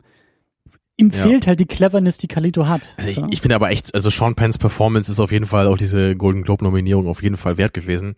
Ja. Also wie, ich meine, wenn man jetzt heutzutage an Sean Penn denkt, ne, denk an Walter Mitty, an den Film, äh, wie, wie Sean Penn darüber kommt, da ist er wirklich so dieser, dieser ältere, wirklich großartige, tolle, charismatische Held im Grunde. Er ist so das Mhm. schwarze Loch der Schauspielkunst, der halt irgendwie so ein, so ein Gravitationsfeld in sich ist, weil er halt einfach unglaublich Genau, er- gut ist. Also so. er- der Präsenz quasi. Er, er zieht alle Präsenz immer, immer sofort in sich ein. Ne? Also Genau. wenn er irgendwie im Bild ist, dann gehen alle Blicke auf ihn. Genau. Ja, und das, das ist, also wenn man das jetzt halt vergleicht mit dieser Rolle, die er hier hat, ne, natürlich auch äh, 20 Jahre früher, aber das, das finde ich halt echt toll, dass der gleiche Typ wirklich diese beiden Rollen auch gespielt hat. Und vor allen Dingen ist er auch, ähm, das ist, das ist mir halt auch dann so ein bisschen aufgefallen. Er ist halt, er ist, im Gegensatz zu Kalito ist er halt nicht so, so likable. Er ist halt irgendwie dieser inkompetente, größenwahnsinnige, Ähm, naja, er ist im Grunde auch einfach ein Arschloch so, ne? Man, man, man findet ja, ja auch raus, dass er Kalito auch verraten hat am Ende, obwohl ja echt Kalito gesagt hat, wir sind Brüder und, und, und sie umarmen sich dann am Anfang, als er rauskommt und trinken zusammen, ne? Und es ist, aber man merkt eben so, dem, dem Kleinfeld, dem bedeutet das halt nix. So, er ist halt einfach nur dieser Typ, der, er will jede Menge Geld machen, er will jetzt auch der große Gangster sein, aber er hat eben keine Prinzipien wie Kalito. Ja, er ist, er ist halt in vielen Bereichen wirklich das Gegengewicht zu Kalito. Das, was Kalito auszeichnet, fehlt ihm. Und das, wovon Kalito weg will, will Kleinfeld mhm. aber haben. Ja, und, und, und das ist einfach gut in Drehbuchinsicht, weil es eben am Anfang immer diesen Grund gibt, dass diese beiden Charaktere zusammen was erleben. Es und das aber, bricht eben erst dann gegen Ende auf. Aber es ist halt schwerer für Sean Penn, das auch noch gut zu spielen, weil ich glaube, also das ist halt so dieses Problem, wenn du halt irgendwie, wenn du halt Figuren spielst, die halt nicht likable sind, dann hast du es, glaube ich, als Schauspieler noch schwerer, das Publikum auch zu überzeugen, von deinem, von deinem Schauspiel irgendwie auch, weil ich glaube, ich glaube, das ist einfach schwieriger zu spielen, weil so ein, so ein Good Guy, der spielt sich, glaube ich, leichter und so ein richtig pure evil Bad Guy, bei dem du einfach nur aufdrehst und, und, und durchdrehst, ist vielleicht auch noch leichter zu spielen als dieser, dieser, als dieses Schleimige, als dieses, dieses. Ja, das Schleimige ist nämlich genau das Ding. Ne? Also wenn du jetzt so einen großartigen Villain hast im Film, das geht ja auch noch, ne? weil das ist ja dann auch mit viel Charisma und Präsenz. Ne? Das ist dann vielleicht eher so wie der Held, aber das ist Charisma ja eben Kleinfeld ist ein gutes nicht. Stichwort, weil Kleinfeld hat kein Charisma. Genau, aber, und, und das ist, aber eben dieses, dieses Fehlen davon muss man eben auch erstmal hinkriegen. Und er, also das ist, es ist auch schwer in Worte zu fassen. Also ich, ich finde das aber wirklich, das ist eigentlich die, die größte Leistung, glaube ich, die man so bringen kann als Schauspieler. Ja. Man muss einerseits einen Charakter spielen, den der Zuschauer nicht mag, aber dennoch muss er irgendwie auch im Gedächtnis des Zuschauers bleiben. Ne? Und, und er, darf eben auch nicht so was Ikonisches haben, ne? wie es der großartige Gegenspieler in einem Superheldenfilm, weil, weil das ist ja einfach dieser Charakter nicht. Er ist halt nur dieser schleimige kleine Anwalt und es ist, glaube ich, sehr schwierig, ne, dass der, dass das nicht einfach so ein Charakter wird, an dem man sich kaum erinnert.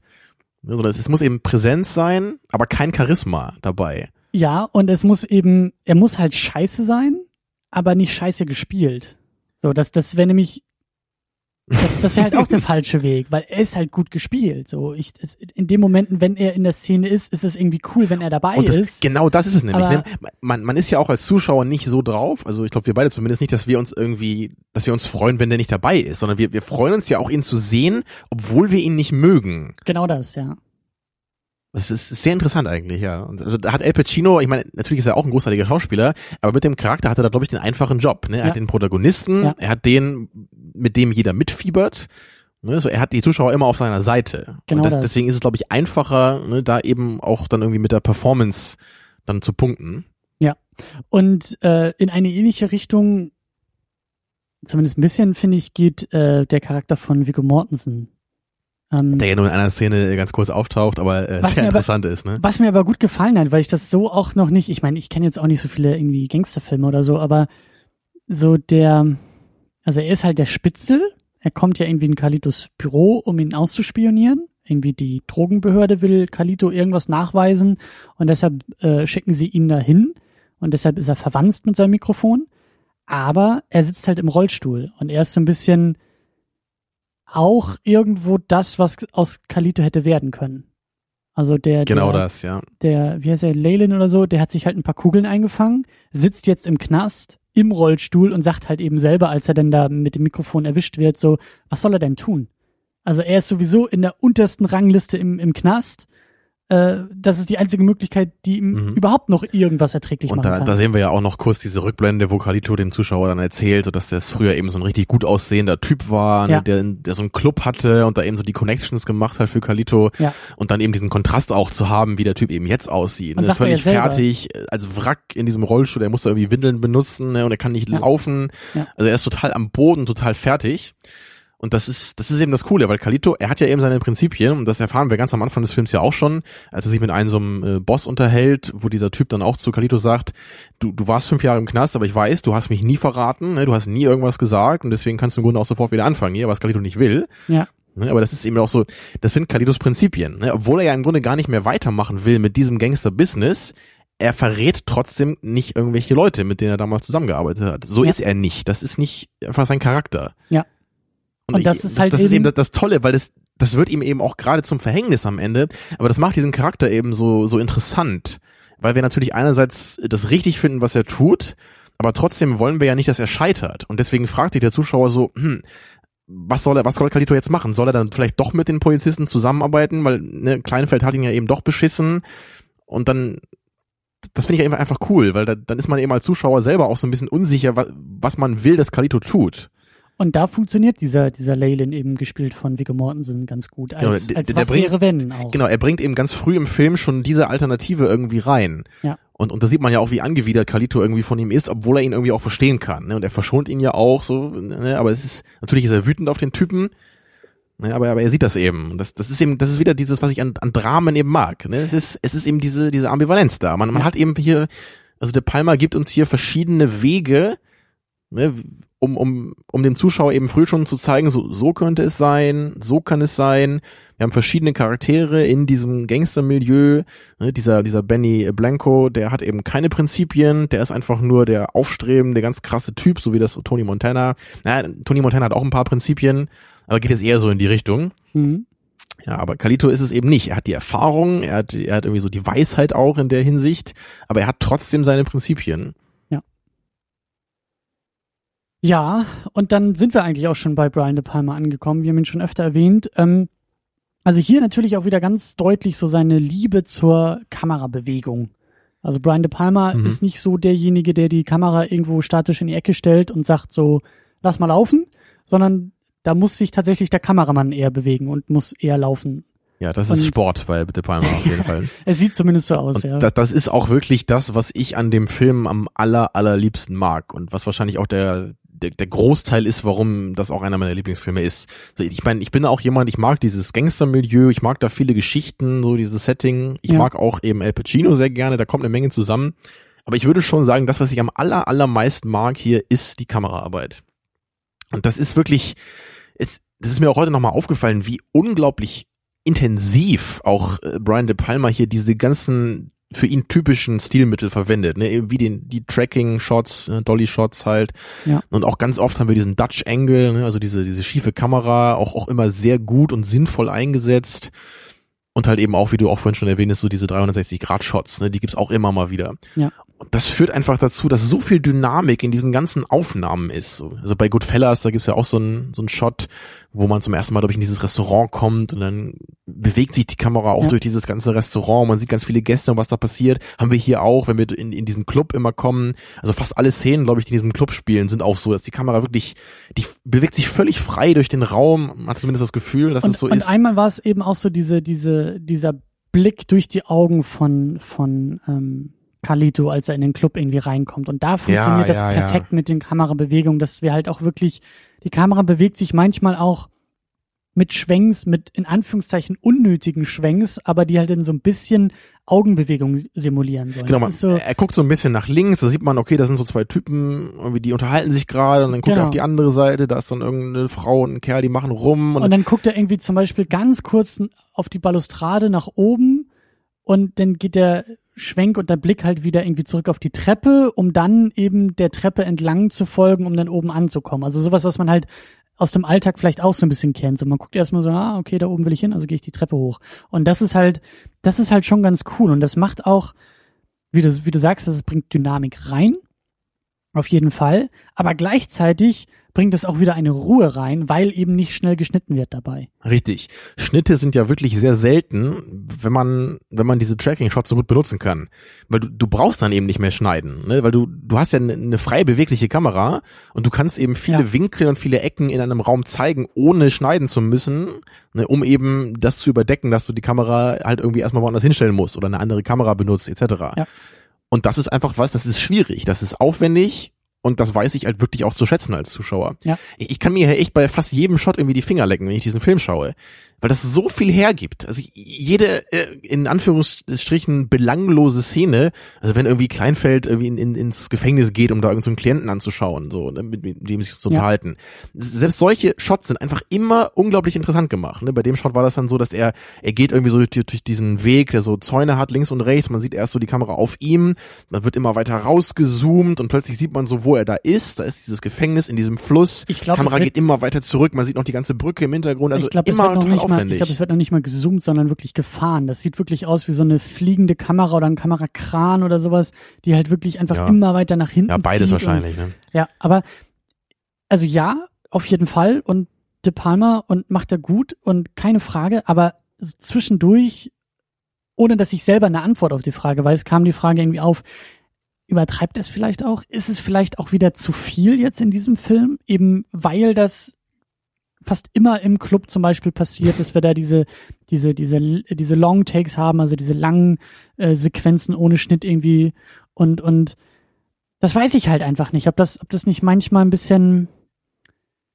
äh, ja, ob das einfach ein bisschen, ein bisschen übertrieben ist. Also ich kann dir persönlich meine Antwort darauf geben und die bedeutet, äh, die sagt einfach nur nein, nein, nein, nein, hoch 100 mit 1000 Ausrufezeichen mal eine Million. Ja, Okay. also das ist, äh, ich, ich krieg niemals genug davon. Und Mhm. Kalitos Way besteht ja eigentlich wirklich fast nur aus interessanter Kameraarbeit. Da gibt's ja kaum Shots, die jetzt so ganz basic gemacht sind. Ja klar, ein paar gibt's auch hier und da, bei manchen Dialogen vielleicht auch mal. Aber fast immer ist da irgendwas Kreatives gemacht worden. Ich meine, selbst wenn die Kamera mal irgendwie auf so ein Klo fährt oder so, sieht das halt cool aus, ne? Wie von, von, von oben. oben, ja. Genau, man sieht da wie so zwei äh, rummachen, wie dieser Kleinfeld da mit einer Frau rummacht in so einer Toilettenzelle und die Kamera fährt eben auch so cool darüber und man sieht draußen, wie so ein Typ da anklopft und sagt, hey, das könnt ihr doch nicht machen hier. Also, also alles ist einfach interessant. Mhm. Und ich, ich weiß irgendwie nicht, was genau daran zu viel sein soll, weil, also mir persönlich, ich- also ich kann zum Beispiel sagen, bei Schnitten, äh, die, die sind natürlich auch manchmal gut. Ne? Und bei Cloud Atlas oder so, das ist ein Film, wo Schnitte sehr gut eingesetzt werden. Aber ich kann von mir sagen, Schnitte sind für mich anstrengend. Wenn ich viele Schnitte sehe und es viel hin und her geschnitten wird, Ja. dann ist das für mich, das, das kann gut sein, aber das ist für mich anstrengend zu gucken. Genau wie eine Shaky Cam, ne, wenn die Sinn macht, so okay, aber es ist immer anstrengend. Aber ein Tracking-Shot, der ist für mich nie anstrengend. Das ist für mich die reinste, sauberste, erhabenste Form, irgendwas zu filmen. Das Also, stimmt. also deswegen das kann ich stimmt. für mich persönlich überhaupt nicht sagen, äh, dass ich jemals das Gefühl gehabt hätte, das würde mir irgendwie zu viel werden. Also ich, ich habe bis jetzt auch noch keinen Film gesehen, der, glaube ich, mehr Tracking-Shots hat als Carlitos Way. Aber so, also ich, ich, ich sehe da irgendwie keinen Nachteil. Ne? Und ich, ich frage mich einfach nur so, oder ich denke mal, wieso wird das heute nicht mehr gemacht? So, du hast es mir beim Film gesagt, so es ist halt aufwendig, ne? es ist teuer, man muss sich da eine Menge, man muss eine Menge Zeit reinstecken, das zu machen, man muss da viel choreografen, Ja. man muss die Leute richtig positionieren. Und also gerade bei dieser ähm, End-Action-Sequenz, die ich ja wirklich so über alles liebe, wo ich auch jedes Mal ungelogen feuchte Augen bekomme, wenn ich es sehe, einfach nur, weil das so großartig gefilmt ist. Also da, da, da werde ich richtig emotional, weil ich diese handwerkliche Brillanz sehe in diesen Aufnahmen, ja. Ja. Und das, das ist, glaube ich, auch irgendwie so zwei Minuten oder so, glaube ich, ist das ohne Schnitt am Ende, wo Carlito vor diesen vier Mafia-Typen flüchtet. Erst, erst geht er da so in diese Hochbahn, dann steigt er aus bei der Grand Central Station und er muss dann irgendwie in den Bahnhof vor ihnen kommen. Und das ist so unfassbar toll gemacht. So die Kamera ist immer bei Carlito, sie ist hinter ihm, er rennt irgendwo lang, die Kamera ist eng bei ihm, er schaut sich nach rechts um, die Kamera geht nach rechts, wir sehen irgendwo hinten, wie diese Mafia-Typen langlaufen, er duckt sich schnell, die Kamera geht mit runter, alles ohne Schnitt. Ne, Er, er guckt sich die an, wo die hinlaufen, wir sehen irgendwo ganz im Hintergrund, was die gerade machen, der eine deutet irgendwo hin und die, man hört sowas, hey, such mal da, wo Carlito ist, ne, und wir gehen jetzt hier lang und so weiter. Und es, es ist so unglaublich dynamisch und das macht es so, so unfassbar spannend für mich, weil ich das Gefühl habe, ich bin Kalito in diesem Moment. Ich bin bei ihm. Ja. Ich erlebe diese Szene, also nicht irgendwie als ein unbeteiligter Beobachter von außen, sondern ich, ich bin in diesem Charakter durch die Kameraarbeit, durch diese Bewegung und dieses Anhalten und alles ohne Schnitt, ne, habe ich wirklich das Gefühl, so durch seine Augen zu schauen. Und ich, ich weiß einfach nicht, wie das irgendwie mir zu viel werden könnte, glaube ich. Und da kommen wir, glaube ich, noch mal zu, wenn wir versuchen, den Film ein bisschen mit Scarface zu vergleichen. Da ist dann, glaube ich, ähm, da, da müssen wir, glaube ich, hin. Das ist, glaube ich, der Punkt. Aber du merkst, wie euphorisch ich darüber reden kann. Ne? Also das, ist, das, das liegt bei mir echt Ja, daran. wenn ich, das ich, ein Film mit Szenen mit Herzchen ist, dann, ja, dann das schon, ich ne? aber auch. das, das hat bei mir auch echt den Grund. Ich, ich bin einfach so frustriert und sauer auch, dass das heute einfach fast nicht mehr gemacht wird. Ich, ich weiß noch, als wir Moonrise Kingdom geguckt haben vor kurzem, da hatten wir auch so ein paar Shots, wo ich echt dachte, so, ja, ja, das will ich sehen. Tracking-Shots, bewegliche Kamera, so das liebe ich. ja, So Hollywood, wie, wieso? So guck, guck diese Filme, guck dir Brian De Palmas frühere Filme an aus den 80er, 90ern, da, da ist es. So will ich es haben. Ja, äh, weiter im Text. ja. Ich wollte gerade sagen, das driftet jetzt schon fast ins Depressive und Grumpy Old Man beschweren sich ab. Aber ähm, Ja, wir wollen ein bisschen versuchen, den Film, ähm, glaube ich, mit, mit Scarface zu vergleichen und dann kommen wir, glaube ich, auch noch bei der Struktur an und beim, beim Aufbau und, und bei weiteren Ja, Themen, weil ähm, also die Verbindungen zu Scarface, die sind ja einfach da. Wir haben Brian De Palma wieder dabei, wir haben Mhm. Al Pacino wieder dabei. Da meinst du ja auch schon, dass das in manchen Momenten so so gewisse, wie sagt man, ähm, Macken und Eigenarten von Tony Montana da wieder so ein bisschen auftauchen. Ja, da, da kann man sich fragen, so, also ob das bewusst war oder nicht. Ne? Also, also einerseits natürlich diese Momente, wo El Pacino einfach laut ne, wird, wo er laut redet, das ist einfach ganz klar, dass man da an Tony Montana denkt. So, wir sind wieder in diesem Gangstermilieu, da ist dieser charismatische, laute Charakter, ist ganz klar, dass man da irgendwie automatisch schon die Verbindung zieht. ja. Aber es gibt eben auch so ein paar äh, Anzeichen, ne, äh, wie zum Beispiel, dass äh, Carlito, wenn er mal auf so einer Couch sitzt, irgendwie bei bei dem Kleinfeld zum Beispiel, er hat genau die gleiche Haltung, wie das auch Tony Montana hat. So, also er hängt immer so ganz tief in diesem Sofa. Mhm. Also er sitzt eben nicht gerade aufrecht, wie man das normalerweise machen würde, sondern so sein sein Kopf ist noch so äh, so im Sofa drin richtig. Also er hängt richtig, als wäre er so runtergerutscht, so einen halben Meter. So hängt Ja. er immer da drin.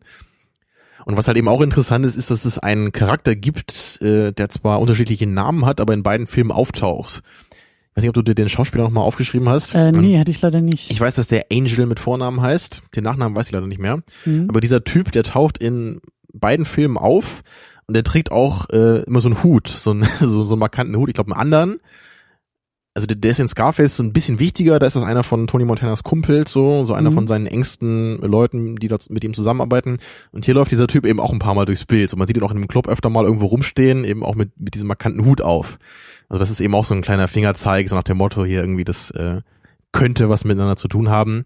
Ne, obwohl es natürlich, es ist natürlich kein Sequel oder so, weil Tony Montana ist eben tot, äh, Spoilers, ja, äh, bei nee, statt Scarface am Sequel Ende. gibt's nämlich ja auch ein Reboot bald zu Scarface. Ja, und es gibt auch ein, äh, ein Prequel zu Carlitos Way, haben wir gesehen, ne? So ein, so ein inoffizielles äh, Ja. Direct-to-Video-Ding, was irgendwie 4,9 Punkte hat bei IMDb. Ja. Habe ich nicht gesehen, aber äh, muss ich glaube ich auch nicht. Ähm, naja, also was ich aber noch sagen kann, ist, dass der Film auch kritisiert wurde dafür, dass er eben zu ähnlich sei wie Scarface. Mhm. Und ich glaube auch Al Pacino selber hatte ein bisschen Angst ähm, oder auch Bedenken am Anfang einfach, dass er jetzt wieder so, einen, so diesen Gangster spielt, der jetzt auch so diesen kleinen Akzent hat. Ja, wie wieder so dieses, dieses spanische Ding. Mhm. Würde mich jetzt auch interessieren, wie du das empfunden hast. Also hat dich das gestört oder hast du jetzt immer gedacht, ah, das ist ja irgendwie alles wie Scarface oder, oder waren das für dich schon zwei eigenständige Filme, die jetzt dich in anderer Weise irgendwie zufriedenstellen konnten? Das sind, das sind für mich schon zwei eigenständige Sachen und ich fand es auch interessant, diesen, diesen, zu, also mein allererster Gedanke war tatsächlich, okay, ist Scarface sozusagen, ist Scarface diese, diese Spirale, die nach unten geht und soll Carlitos Way die Spirale sein, die nach oben geht? Also der entgegengesetzte Weg von, wir fangen schon am Tiefpunkt an, nämlich der Typ kommt aus dem Knast, hat noch mal Glück gehabt, dass er zumindest irgendwie lebt und noch mehr Glück gehabt, dass er aus dem Knast wieder rauskommt und seine zweite Chance bekommt. Und sehen wir jetzt, wie mühsam dieser Ausstieg eben aus dieser Welt, aus der Unterwelt, aus der, aus der Drogenwelt. Ah, interessant, ja. Könnte man denken am Anfang, ne? Und darum geht's ihm ja auch. Also das ist ja zumindest die Motivation von Ja, gedanklich will er das machen. Das ist Genau, seine Intention. Das ist sein Plan, genau. Der Plan geht halt nicht auf und er wird dann doch immer wieder durch irgendwelche äh, Gewichte und, und Fesseln an den Füßen dann immer wieder nach unten gezogen, bis er dann tatsächlich auch wieder untergeht. Aber ähm, als ich den, also je länger der Film ging und je mehr ich gemerkt habe, okay, es scheint tatsächlich die ähnliche Richtung auch wie bei Scarface zu sein, ähm, war ich ein bisschen, naja, im direkten Vergleich ist Scarface einfach viel, viel faszinierender und viel, viel, ähm, was wir auch schon, glaube ich, bei der Charakterbeschreibung meinten, irgendwie, ja, also hier hat mich das vielleicht auch ein bisschen irritiert, dass ich so sehr mit Kalito mitgefiebert habe und sympathisiert habe, während es bei Scarface einfach immer diese Faszination mit Abstand aber war von, ähm, was für ein, was, was ist dieser Tony Montana? Was ist das für einer und wie geht er vor und was macht er da und wie scheitert er und wie geht er eben unter? Und das ist für mich, glaube ich, so der, der größte Unterschied, dass halt irgendwie so ähnlich wie der Weg von Tony Montana, der Film Scarface und auch die Figur Tony Montana viel berauschender war.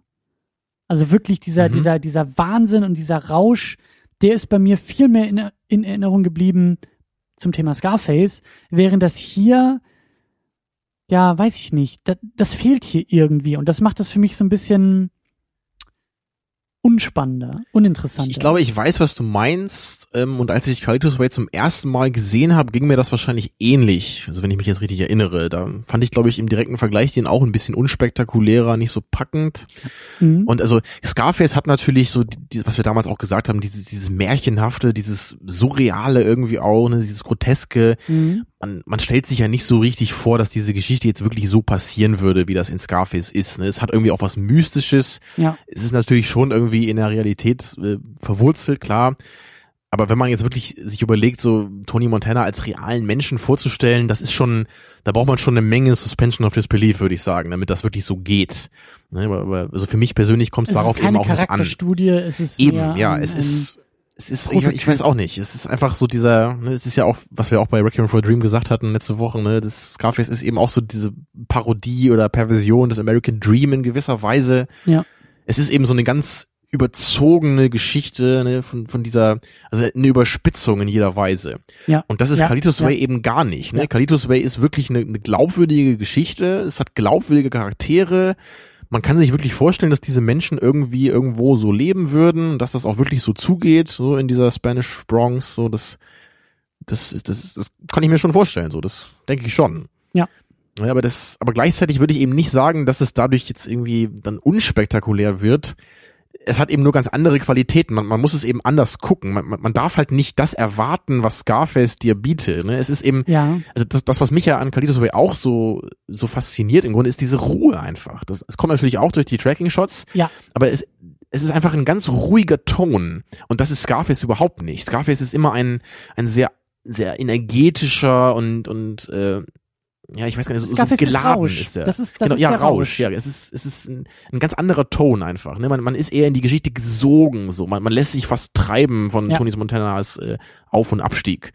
Und hier ist es eher so dieses, dieses ruhigere Ding, obwohl es eben auch intensive Momente gibt. Aber generell ist man eben einfach sehr eng bei Tony, äh, nee, bei Carlito. Man hat auch immer seine Voice-Over, die ja auch eben sehr ruhig sind. Er erzählt Ja. uns was über seine, Vergangen über seine Vergangenheit. Wir, wir lernen sein Milieu kennen, diese ganzen verschiedenen Charaktere, aber es ist alles immer auf diesem, diesem ruhigen Level. Und genau das ist der Punkt, der mich dann halt, oder diese Ruhe kommt auch durch diese ähm, Longshots und Tracking-Shots. Und daher kam, glaube ich, auch meine Frage, ob das vielleicht ein bisschen zu viel ist. So, wenn du natürlich sagst, du genießt diese Ruhe und du genießt Ja. diese Stimmung, dann äh, Mhm. können für dich nicht genug von diesen äh, Long Takes und Tracking Shots dabei sein.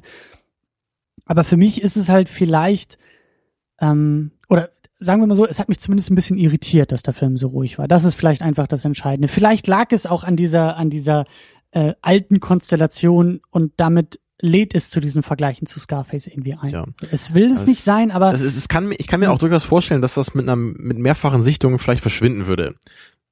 Also ich meine, der, Ja, der Film ja. war, glaube ich, auch am Box Office ne- nicht so der große Hit. Also war, glaube ich, okay, wie der gelaufen ist. Aber der ist, ähm, soweit ich weiß, eher so im Nachhinein so auf auf Video und so dann damals ist der halt eher größer geworden und hat dann halt dieses Cult Following entwickelt, ne, was du ja immer so gerne magst. hm, Und so, also das ist, ich meine, das passt eigentlich ganz gut so als Bild. Es ist irgendwie so ein Film, wo man beim ersten Mal vielleicht denkt, so ja, grundsolide, coole Sache, funktioniert alles, aber haut mich jetzt nicht so aus den Schuhen. Aber wenn man den öfter guckt, dann lernt man irgendwie diese Ruhe wirklich sehr zu schätzen.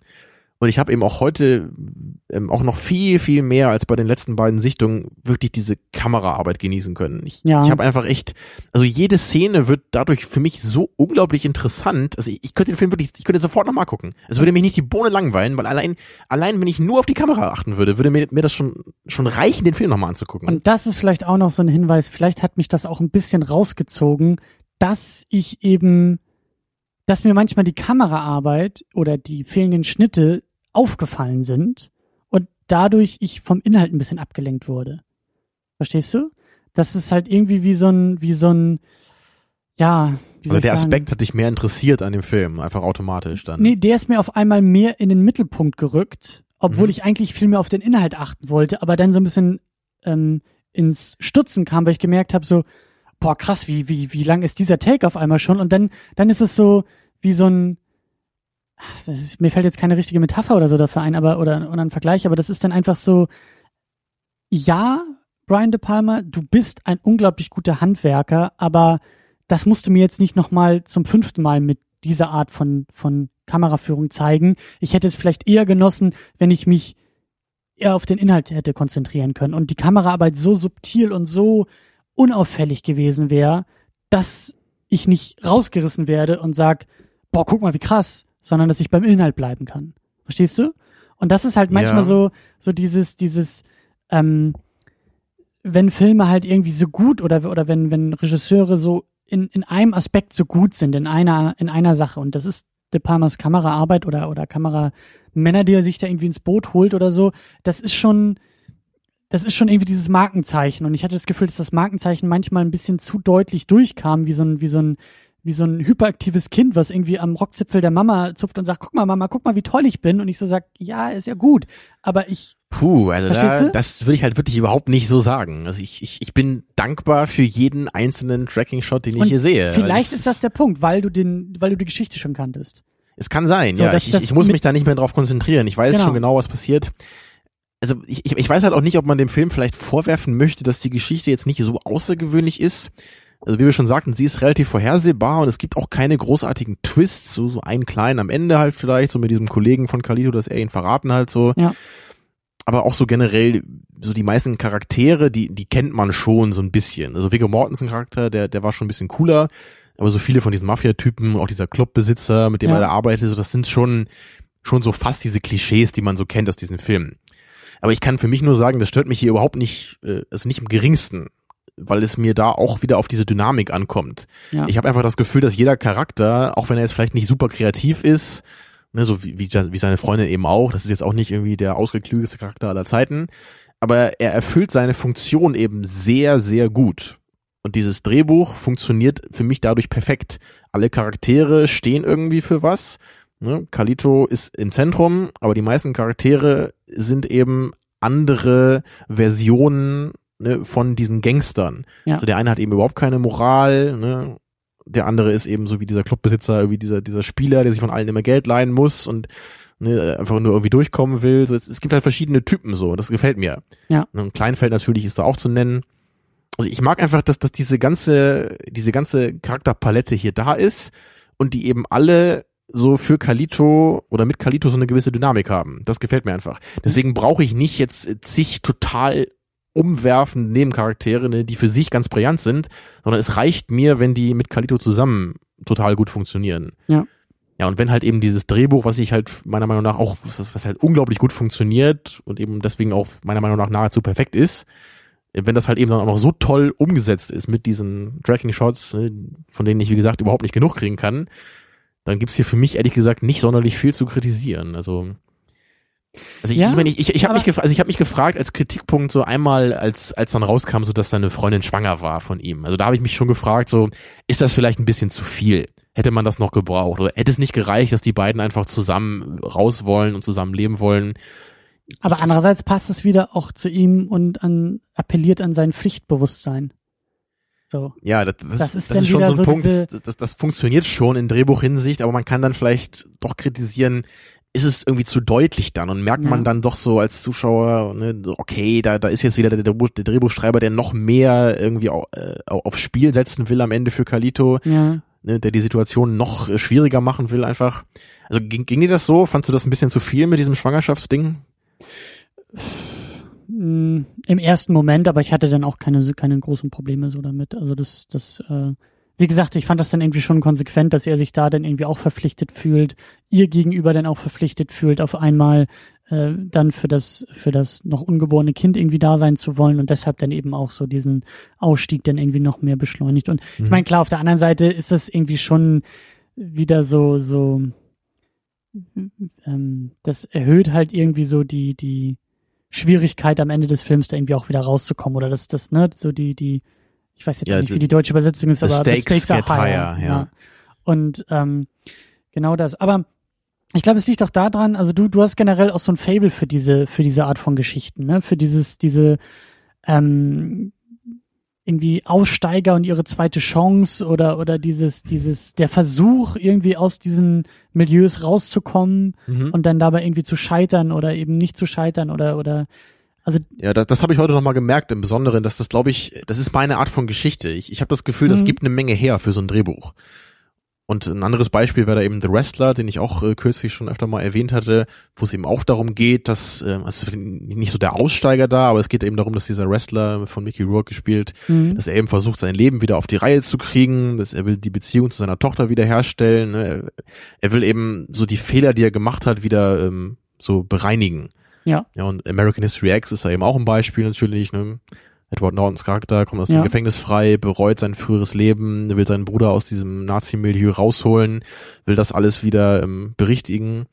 Und ich, ich, ich glaube, ich mag daran sehr gerne, dass das dann immer so diese Charaktere sind, mit denen wir total mitfiebern, die total das Richtige wollen, aber eben trotzdem scheitern. Also Ja. sei es an ihrem Umfeld, sei es an ihren eigenen Prinzipien irgendwie, wie heute. Es, es hat eben was, Ja, was Umfeld, Tragisches. Ne? Es hat was, was, was Ehrliches auch. Und ich, ich finde es irgendwie, ich meine, es ist natürlich traurig, das zu sehen, aber ich finde es irgendwie auch, auch schön in einer gewissen Weise, wenn man jemanden sieht, der zwar scheitert, aber eben trotzdem seine Prinzipien hatte. Ja. Ja, und wenn wir jetzt natürlich, wir sehen am Ende, wie Kalito stirbt, und es ist halt eben, wahrscheinlich ist es deswegen auch gerade so traurig dann, weil wir, weil wir ja wissen, er hat ja eigentlich nur das Beste gewollt. Für sich, für seine kleine neue Familie. Und Er wollte das Richtige tun, er bereut irgendwie sein Leben, was er früher hatte, aber er kommt einfach nicht raus. So, Ja. egal wie sehr er das versucht, ne, seine, seine eigenen Prinzipien stehen ihm irgendwie im Weg, das Richtige zu tun. Ja, und bei American History X ist es ein bisschen anders, ne, da, da will Da er ja, das, ja. das ist halt einfach das Milieu, so, das ist so dieses, man kann halt nicht einfach sagen, so, wir, wir hängen jetzt irgendwie die Nazi-Flaggen ab von der Wand und ab morgen äh, sind wir keine Nazis mehr, weil so endet der Film ja dann eben auch, ne. So, das geht halt nicht, so, du wirst halt immer noch irgendwie als Nazi klassifiziert werden, auch wenn du jetzt sagst, so, hey, ich bin's nicht mehr, so, so einfach ist es nicht, ne, das, das du geht kannst nicht. es nicht so. einfach so ablegen, so das ist Genau, äh, es, es, ja, es hängt einfach noch an dir dran. Und das, das, das, das mag ich einfach so. Das, das sind für mich irgendwie coole Drehbuchdynamiken. Ja. So dieses Charaktere, die irgendwas mitschleifen, ne, was sie ablegen wollen, aber es funktioniert einfach irgendwie nicht. Es ist, es ist halt so dieses Tragische, ne? Es ist halt irgendwie der, der Versuch, der unternommen wird, ähm, das Unrecht, was einem vorher in irgendeiner Form durch das eigene Verschulden widerfahren ist, wieder, wieder auszubügeln oder, oder wieder, wieder zu einem Recht machen zu wollen, aber dabei eben voll an die Wand zu fahren. es ist auch so ein bisschen so dieses klassische äh, Motiv, so der Katharsis, ne, so der, der Reinigung, Ja, ja genau. die aber eben fehlschlägt. Ja. Und das finde ich, glaube ich, irgendwie einfach als Geschichte noch äh, ergreifender als, als diese Katharsis, die funktioniert. Ja.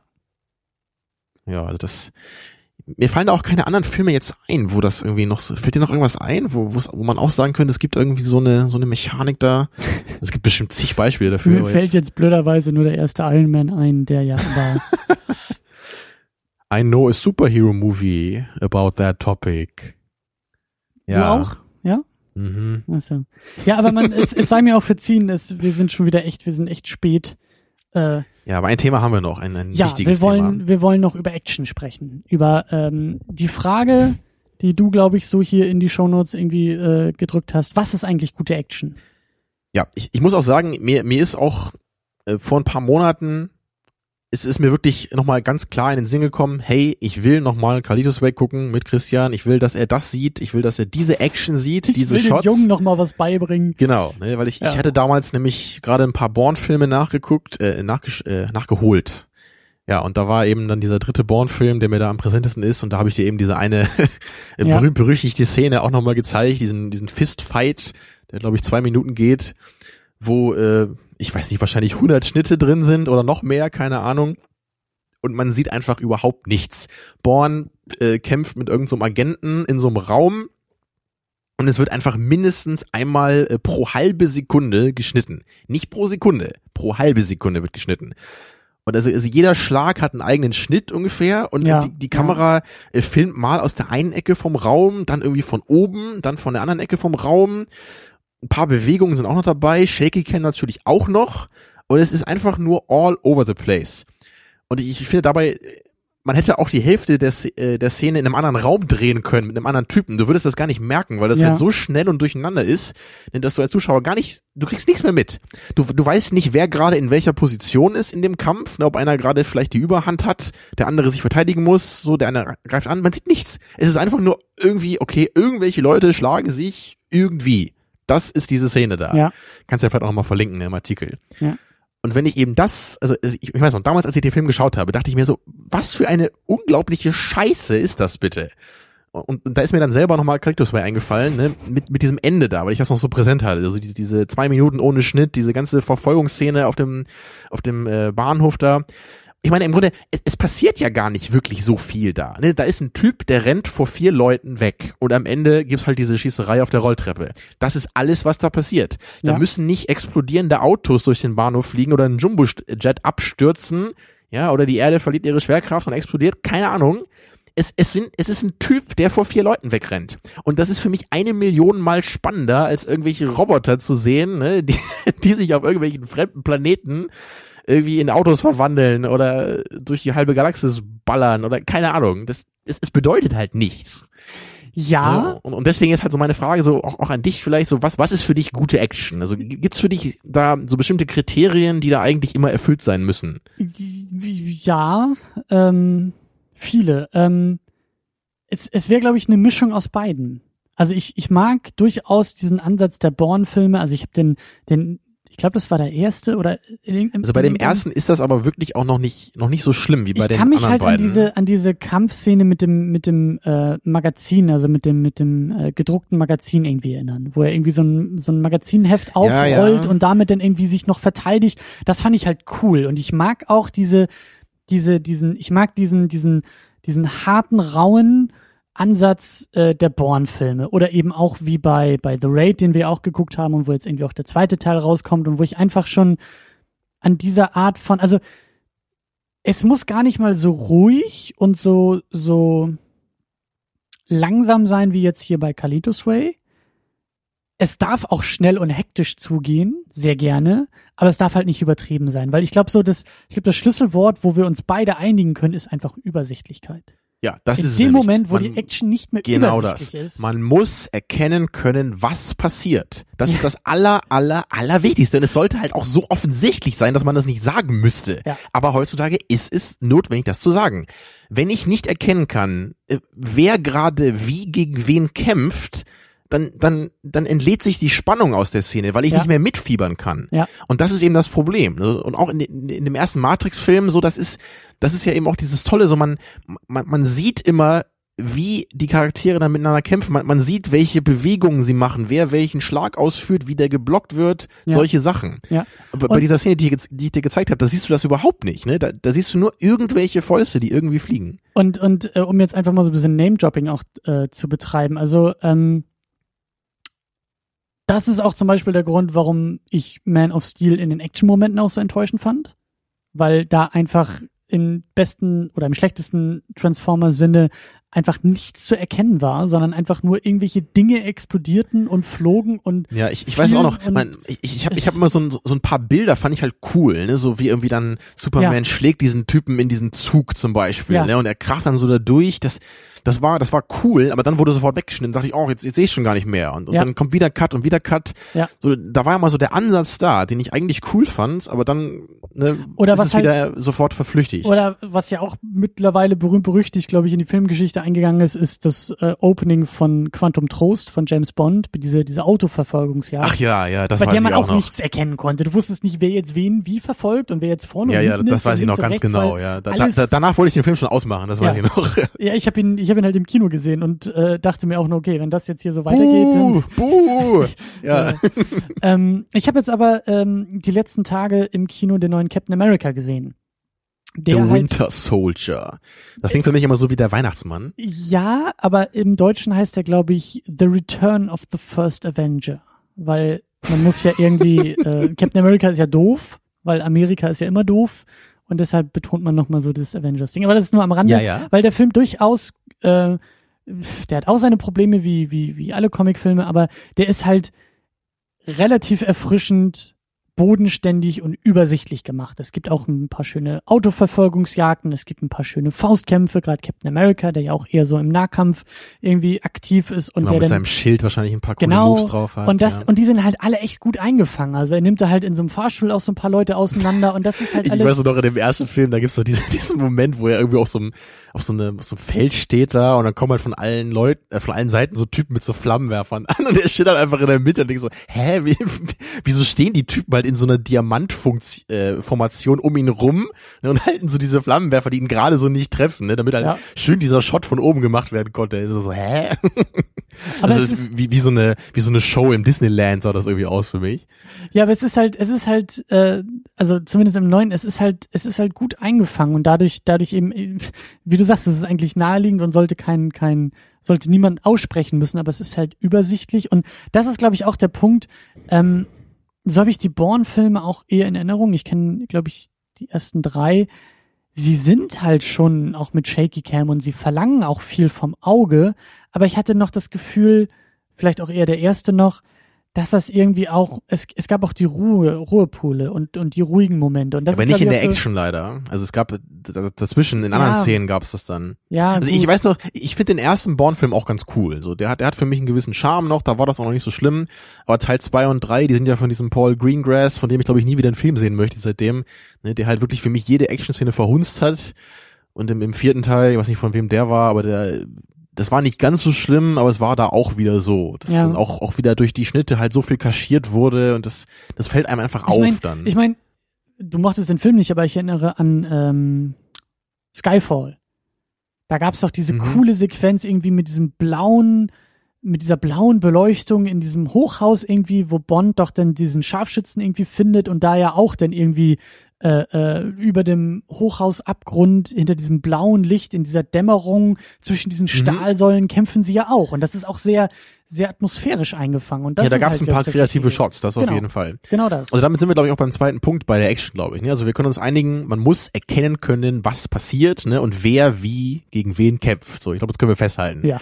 So, und beim, beim zweiten Punkt würde ich dann auch sagen, es, es muss halt eben cool inszeniert sein. Und, Ja. und das ist natürlich jetzt schon ein schwieriger Punkt, würde ich sagen, weil da gibt es eben eine ganze Menge verschiedene Möglichkeiten. Man kann das einerseits so machen wie in 300 vielleicht oder wie in Matrix Reloaded, so. Man kann das halt total überstilisieren.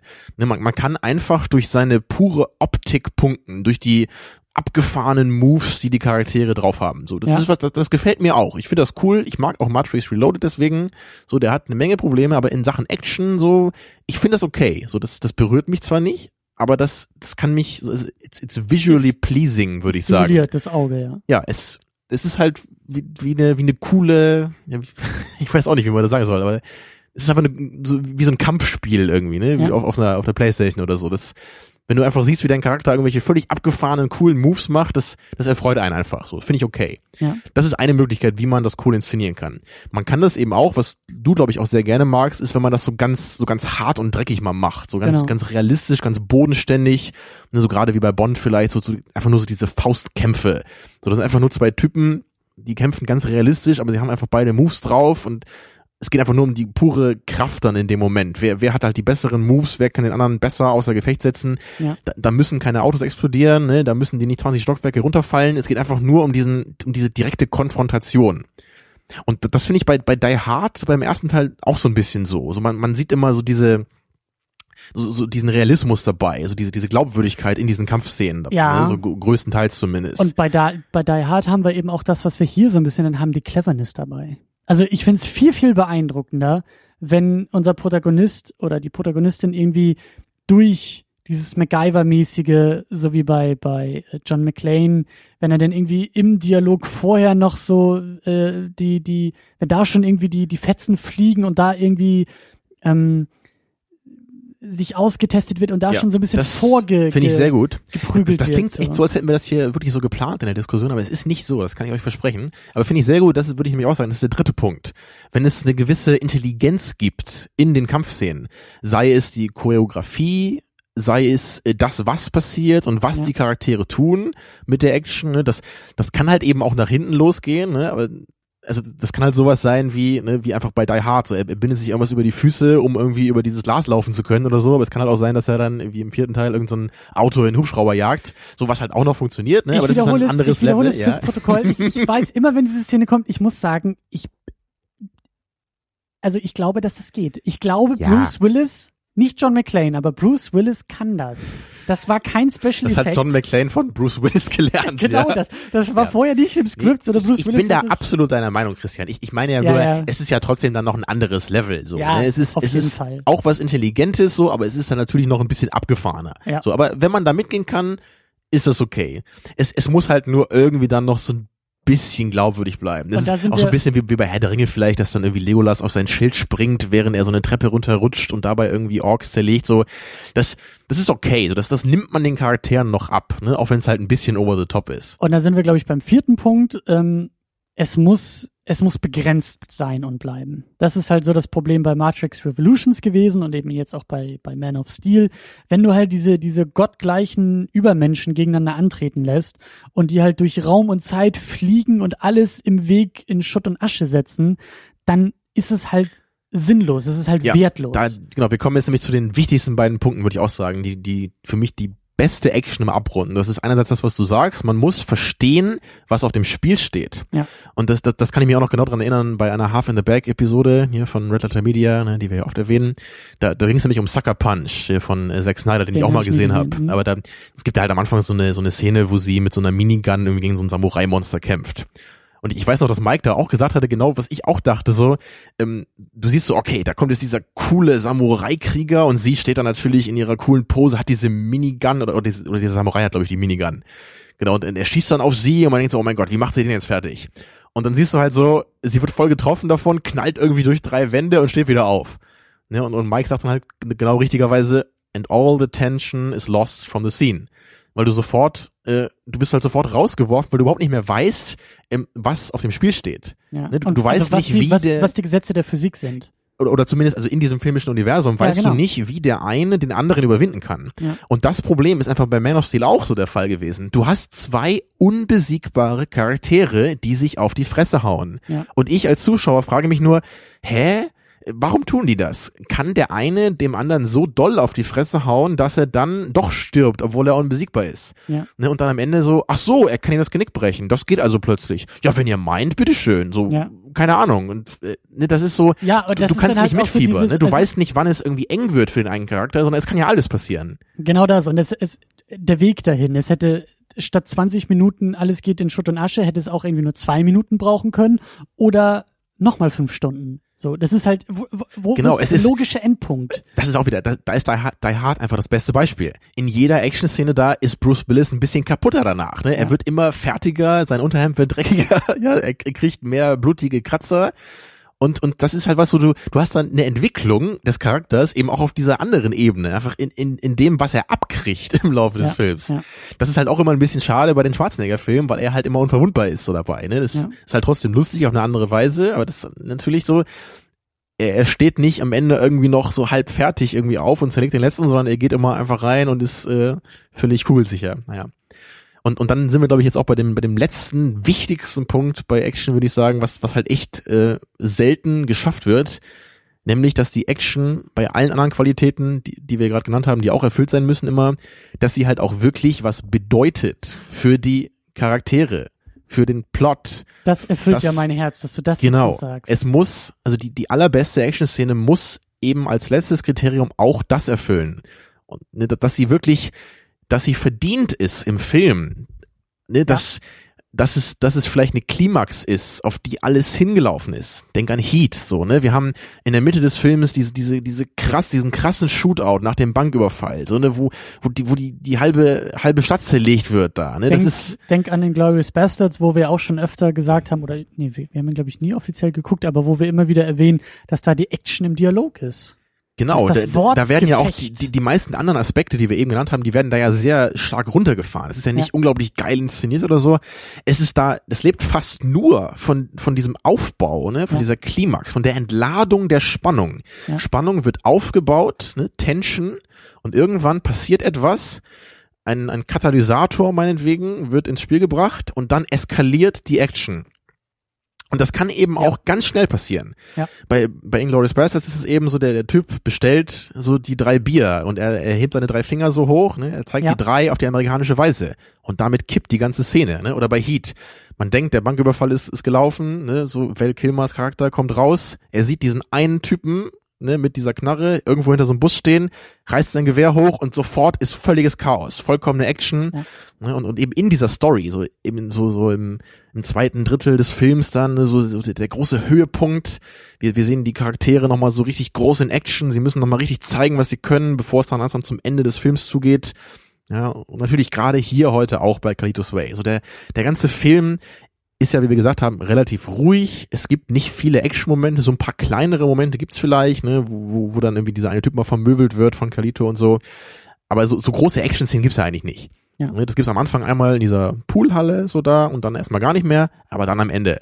Und dann, dann hast du eben so, er ist in einem Club, er sieht diese vier Typen von der Mafia da, er muss abhauen und sie kommen hinter ihm her und er sieht auf der Straße, sieht er, wie die ihn verfolgen und er rennt los. Ne, so einfach, das, das ist auch nicht, da passiert nicht viel im Grunde. Er läuft nur weg vor denen. Ja. Aber es ist einfach, es ist verdient und wir, wir wissen einfach, was das gerade bedeutet. Wir, wir haben mit diesem Charakter mitgefühlt, wir haben gesehen, wie sich seine Geschichte entfaltet hat in den letzten 90, 120 Minuten oder so.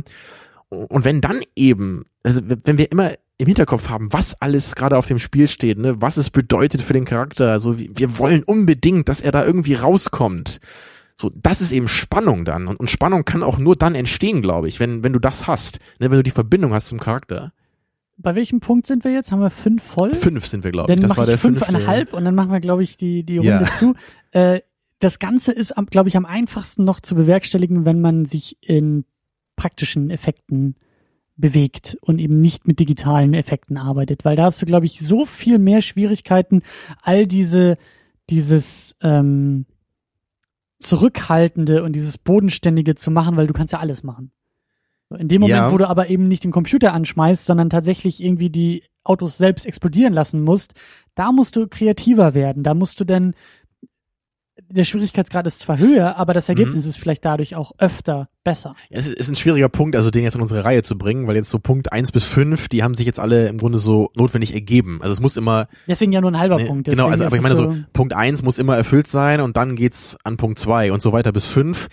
So, das ist jetzt für mich eher eine andere Dimension, die zwar auch wichtig ist, ne, aber glaube ich noch schwerer da reinzubringen ist. Also, ja. Weil prinzipiell kann man ja nicht sagen, dass jetzt CGI immer schlecht ist und praktische Effekte immer gut oder andersrum.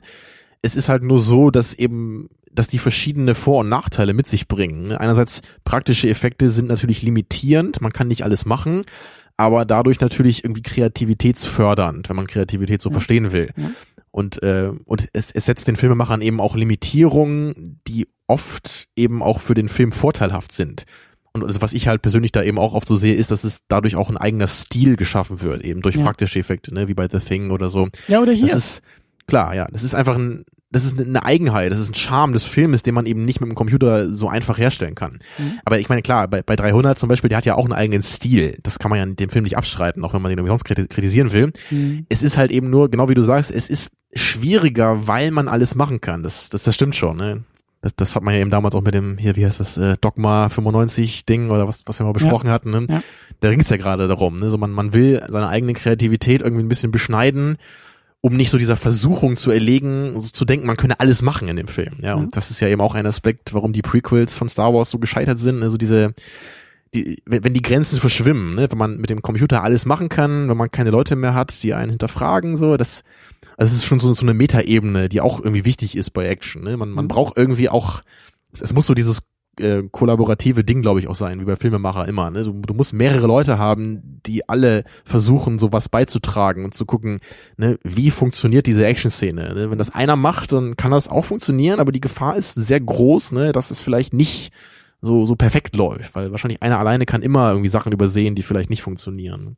Ja, aber ich würde auch sagen, dass wir damit so langsam die Sendung, die Sendung ja, schon voll wir haben. Auch ich meine, wir haben hier viel auf der Uhr. Wir haben Kalitos Way besprochen und auch noch eine Anleitung zum Action-Sequenzen machen geliefert. Also das ist ja, ja. wir haben unser Soll schon mehr als erfüllt, glaube ich. Ich finde es gut, dass wir das so hoffentlich strukturiert hinbekommen haben.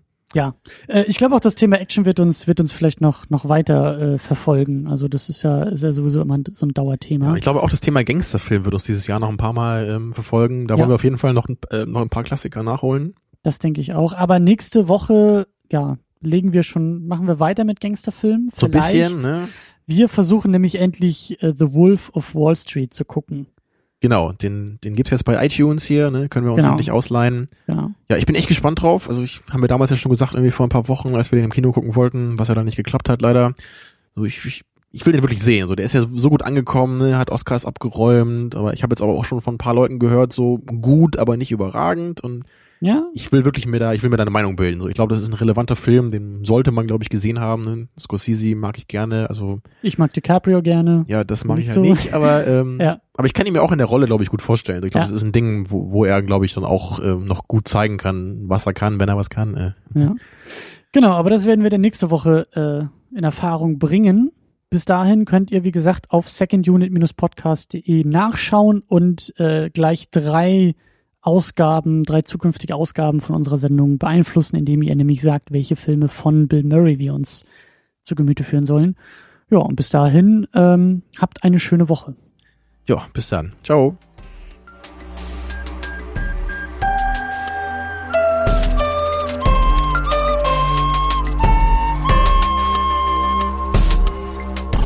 Second Unit. Second unit.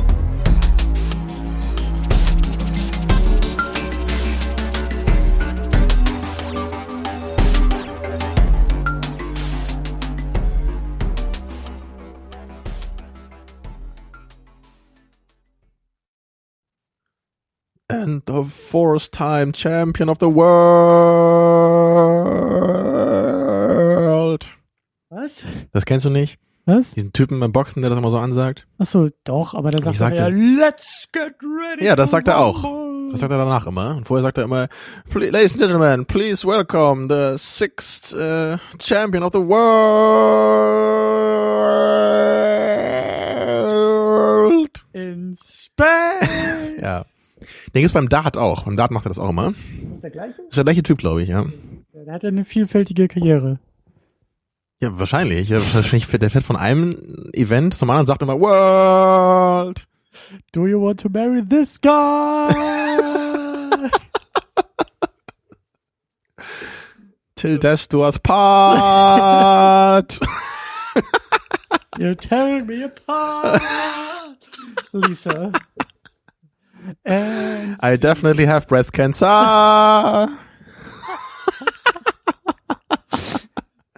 oh, hi, Claudette. äh, okay, gut, wir haben Spaß und wir legen los.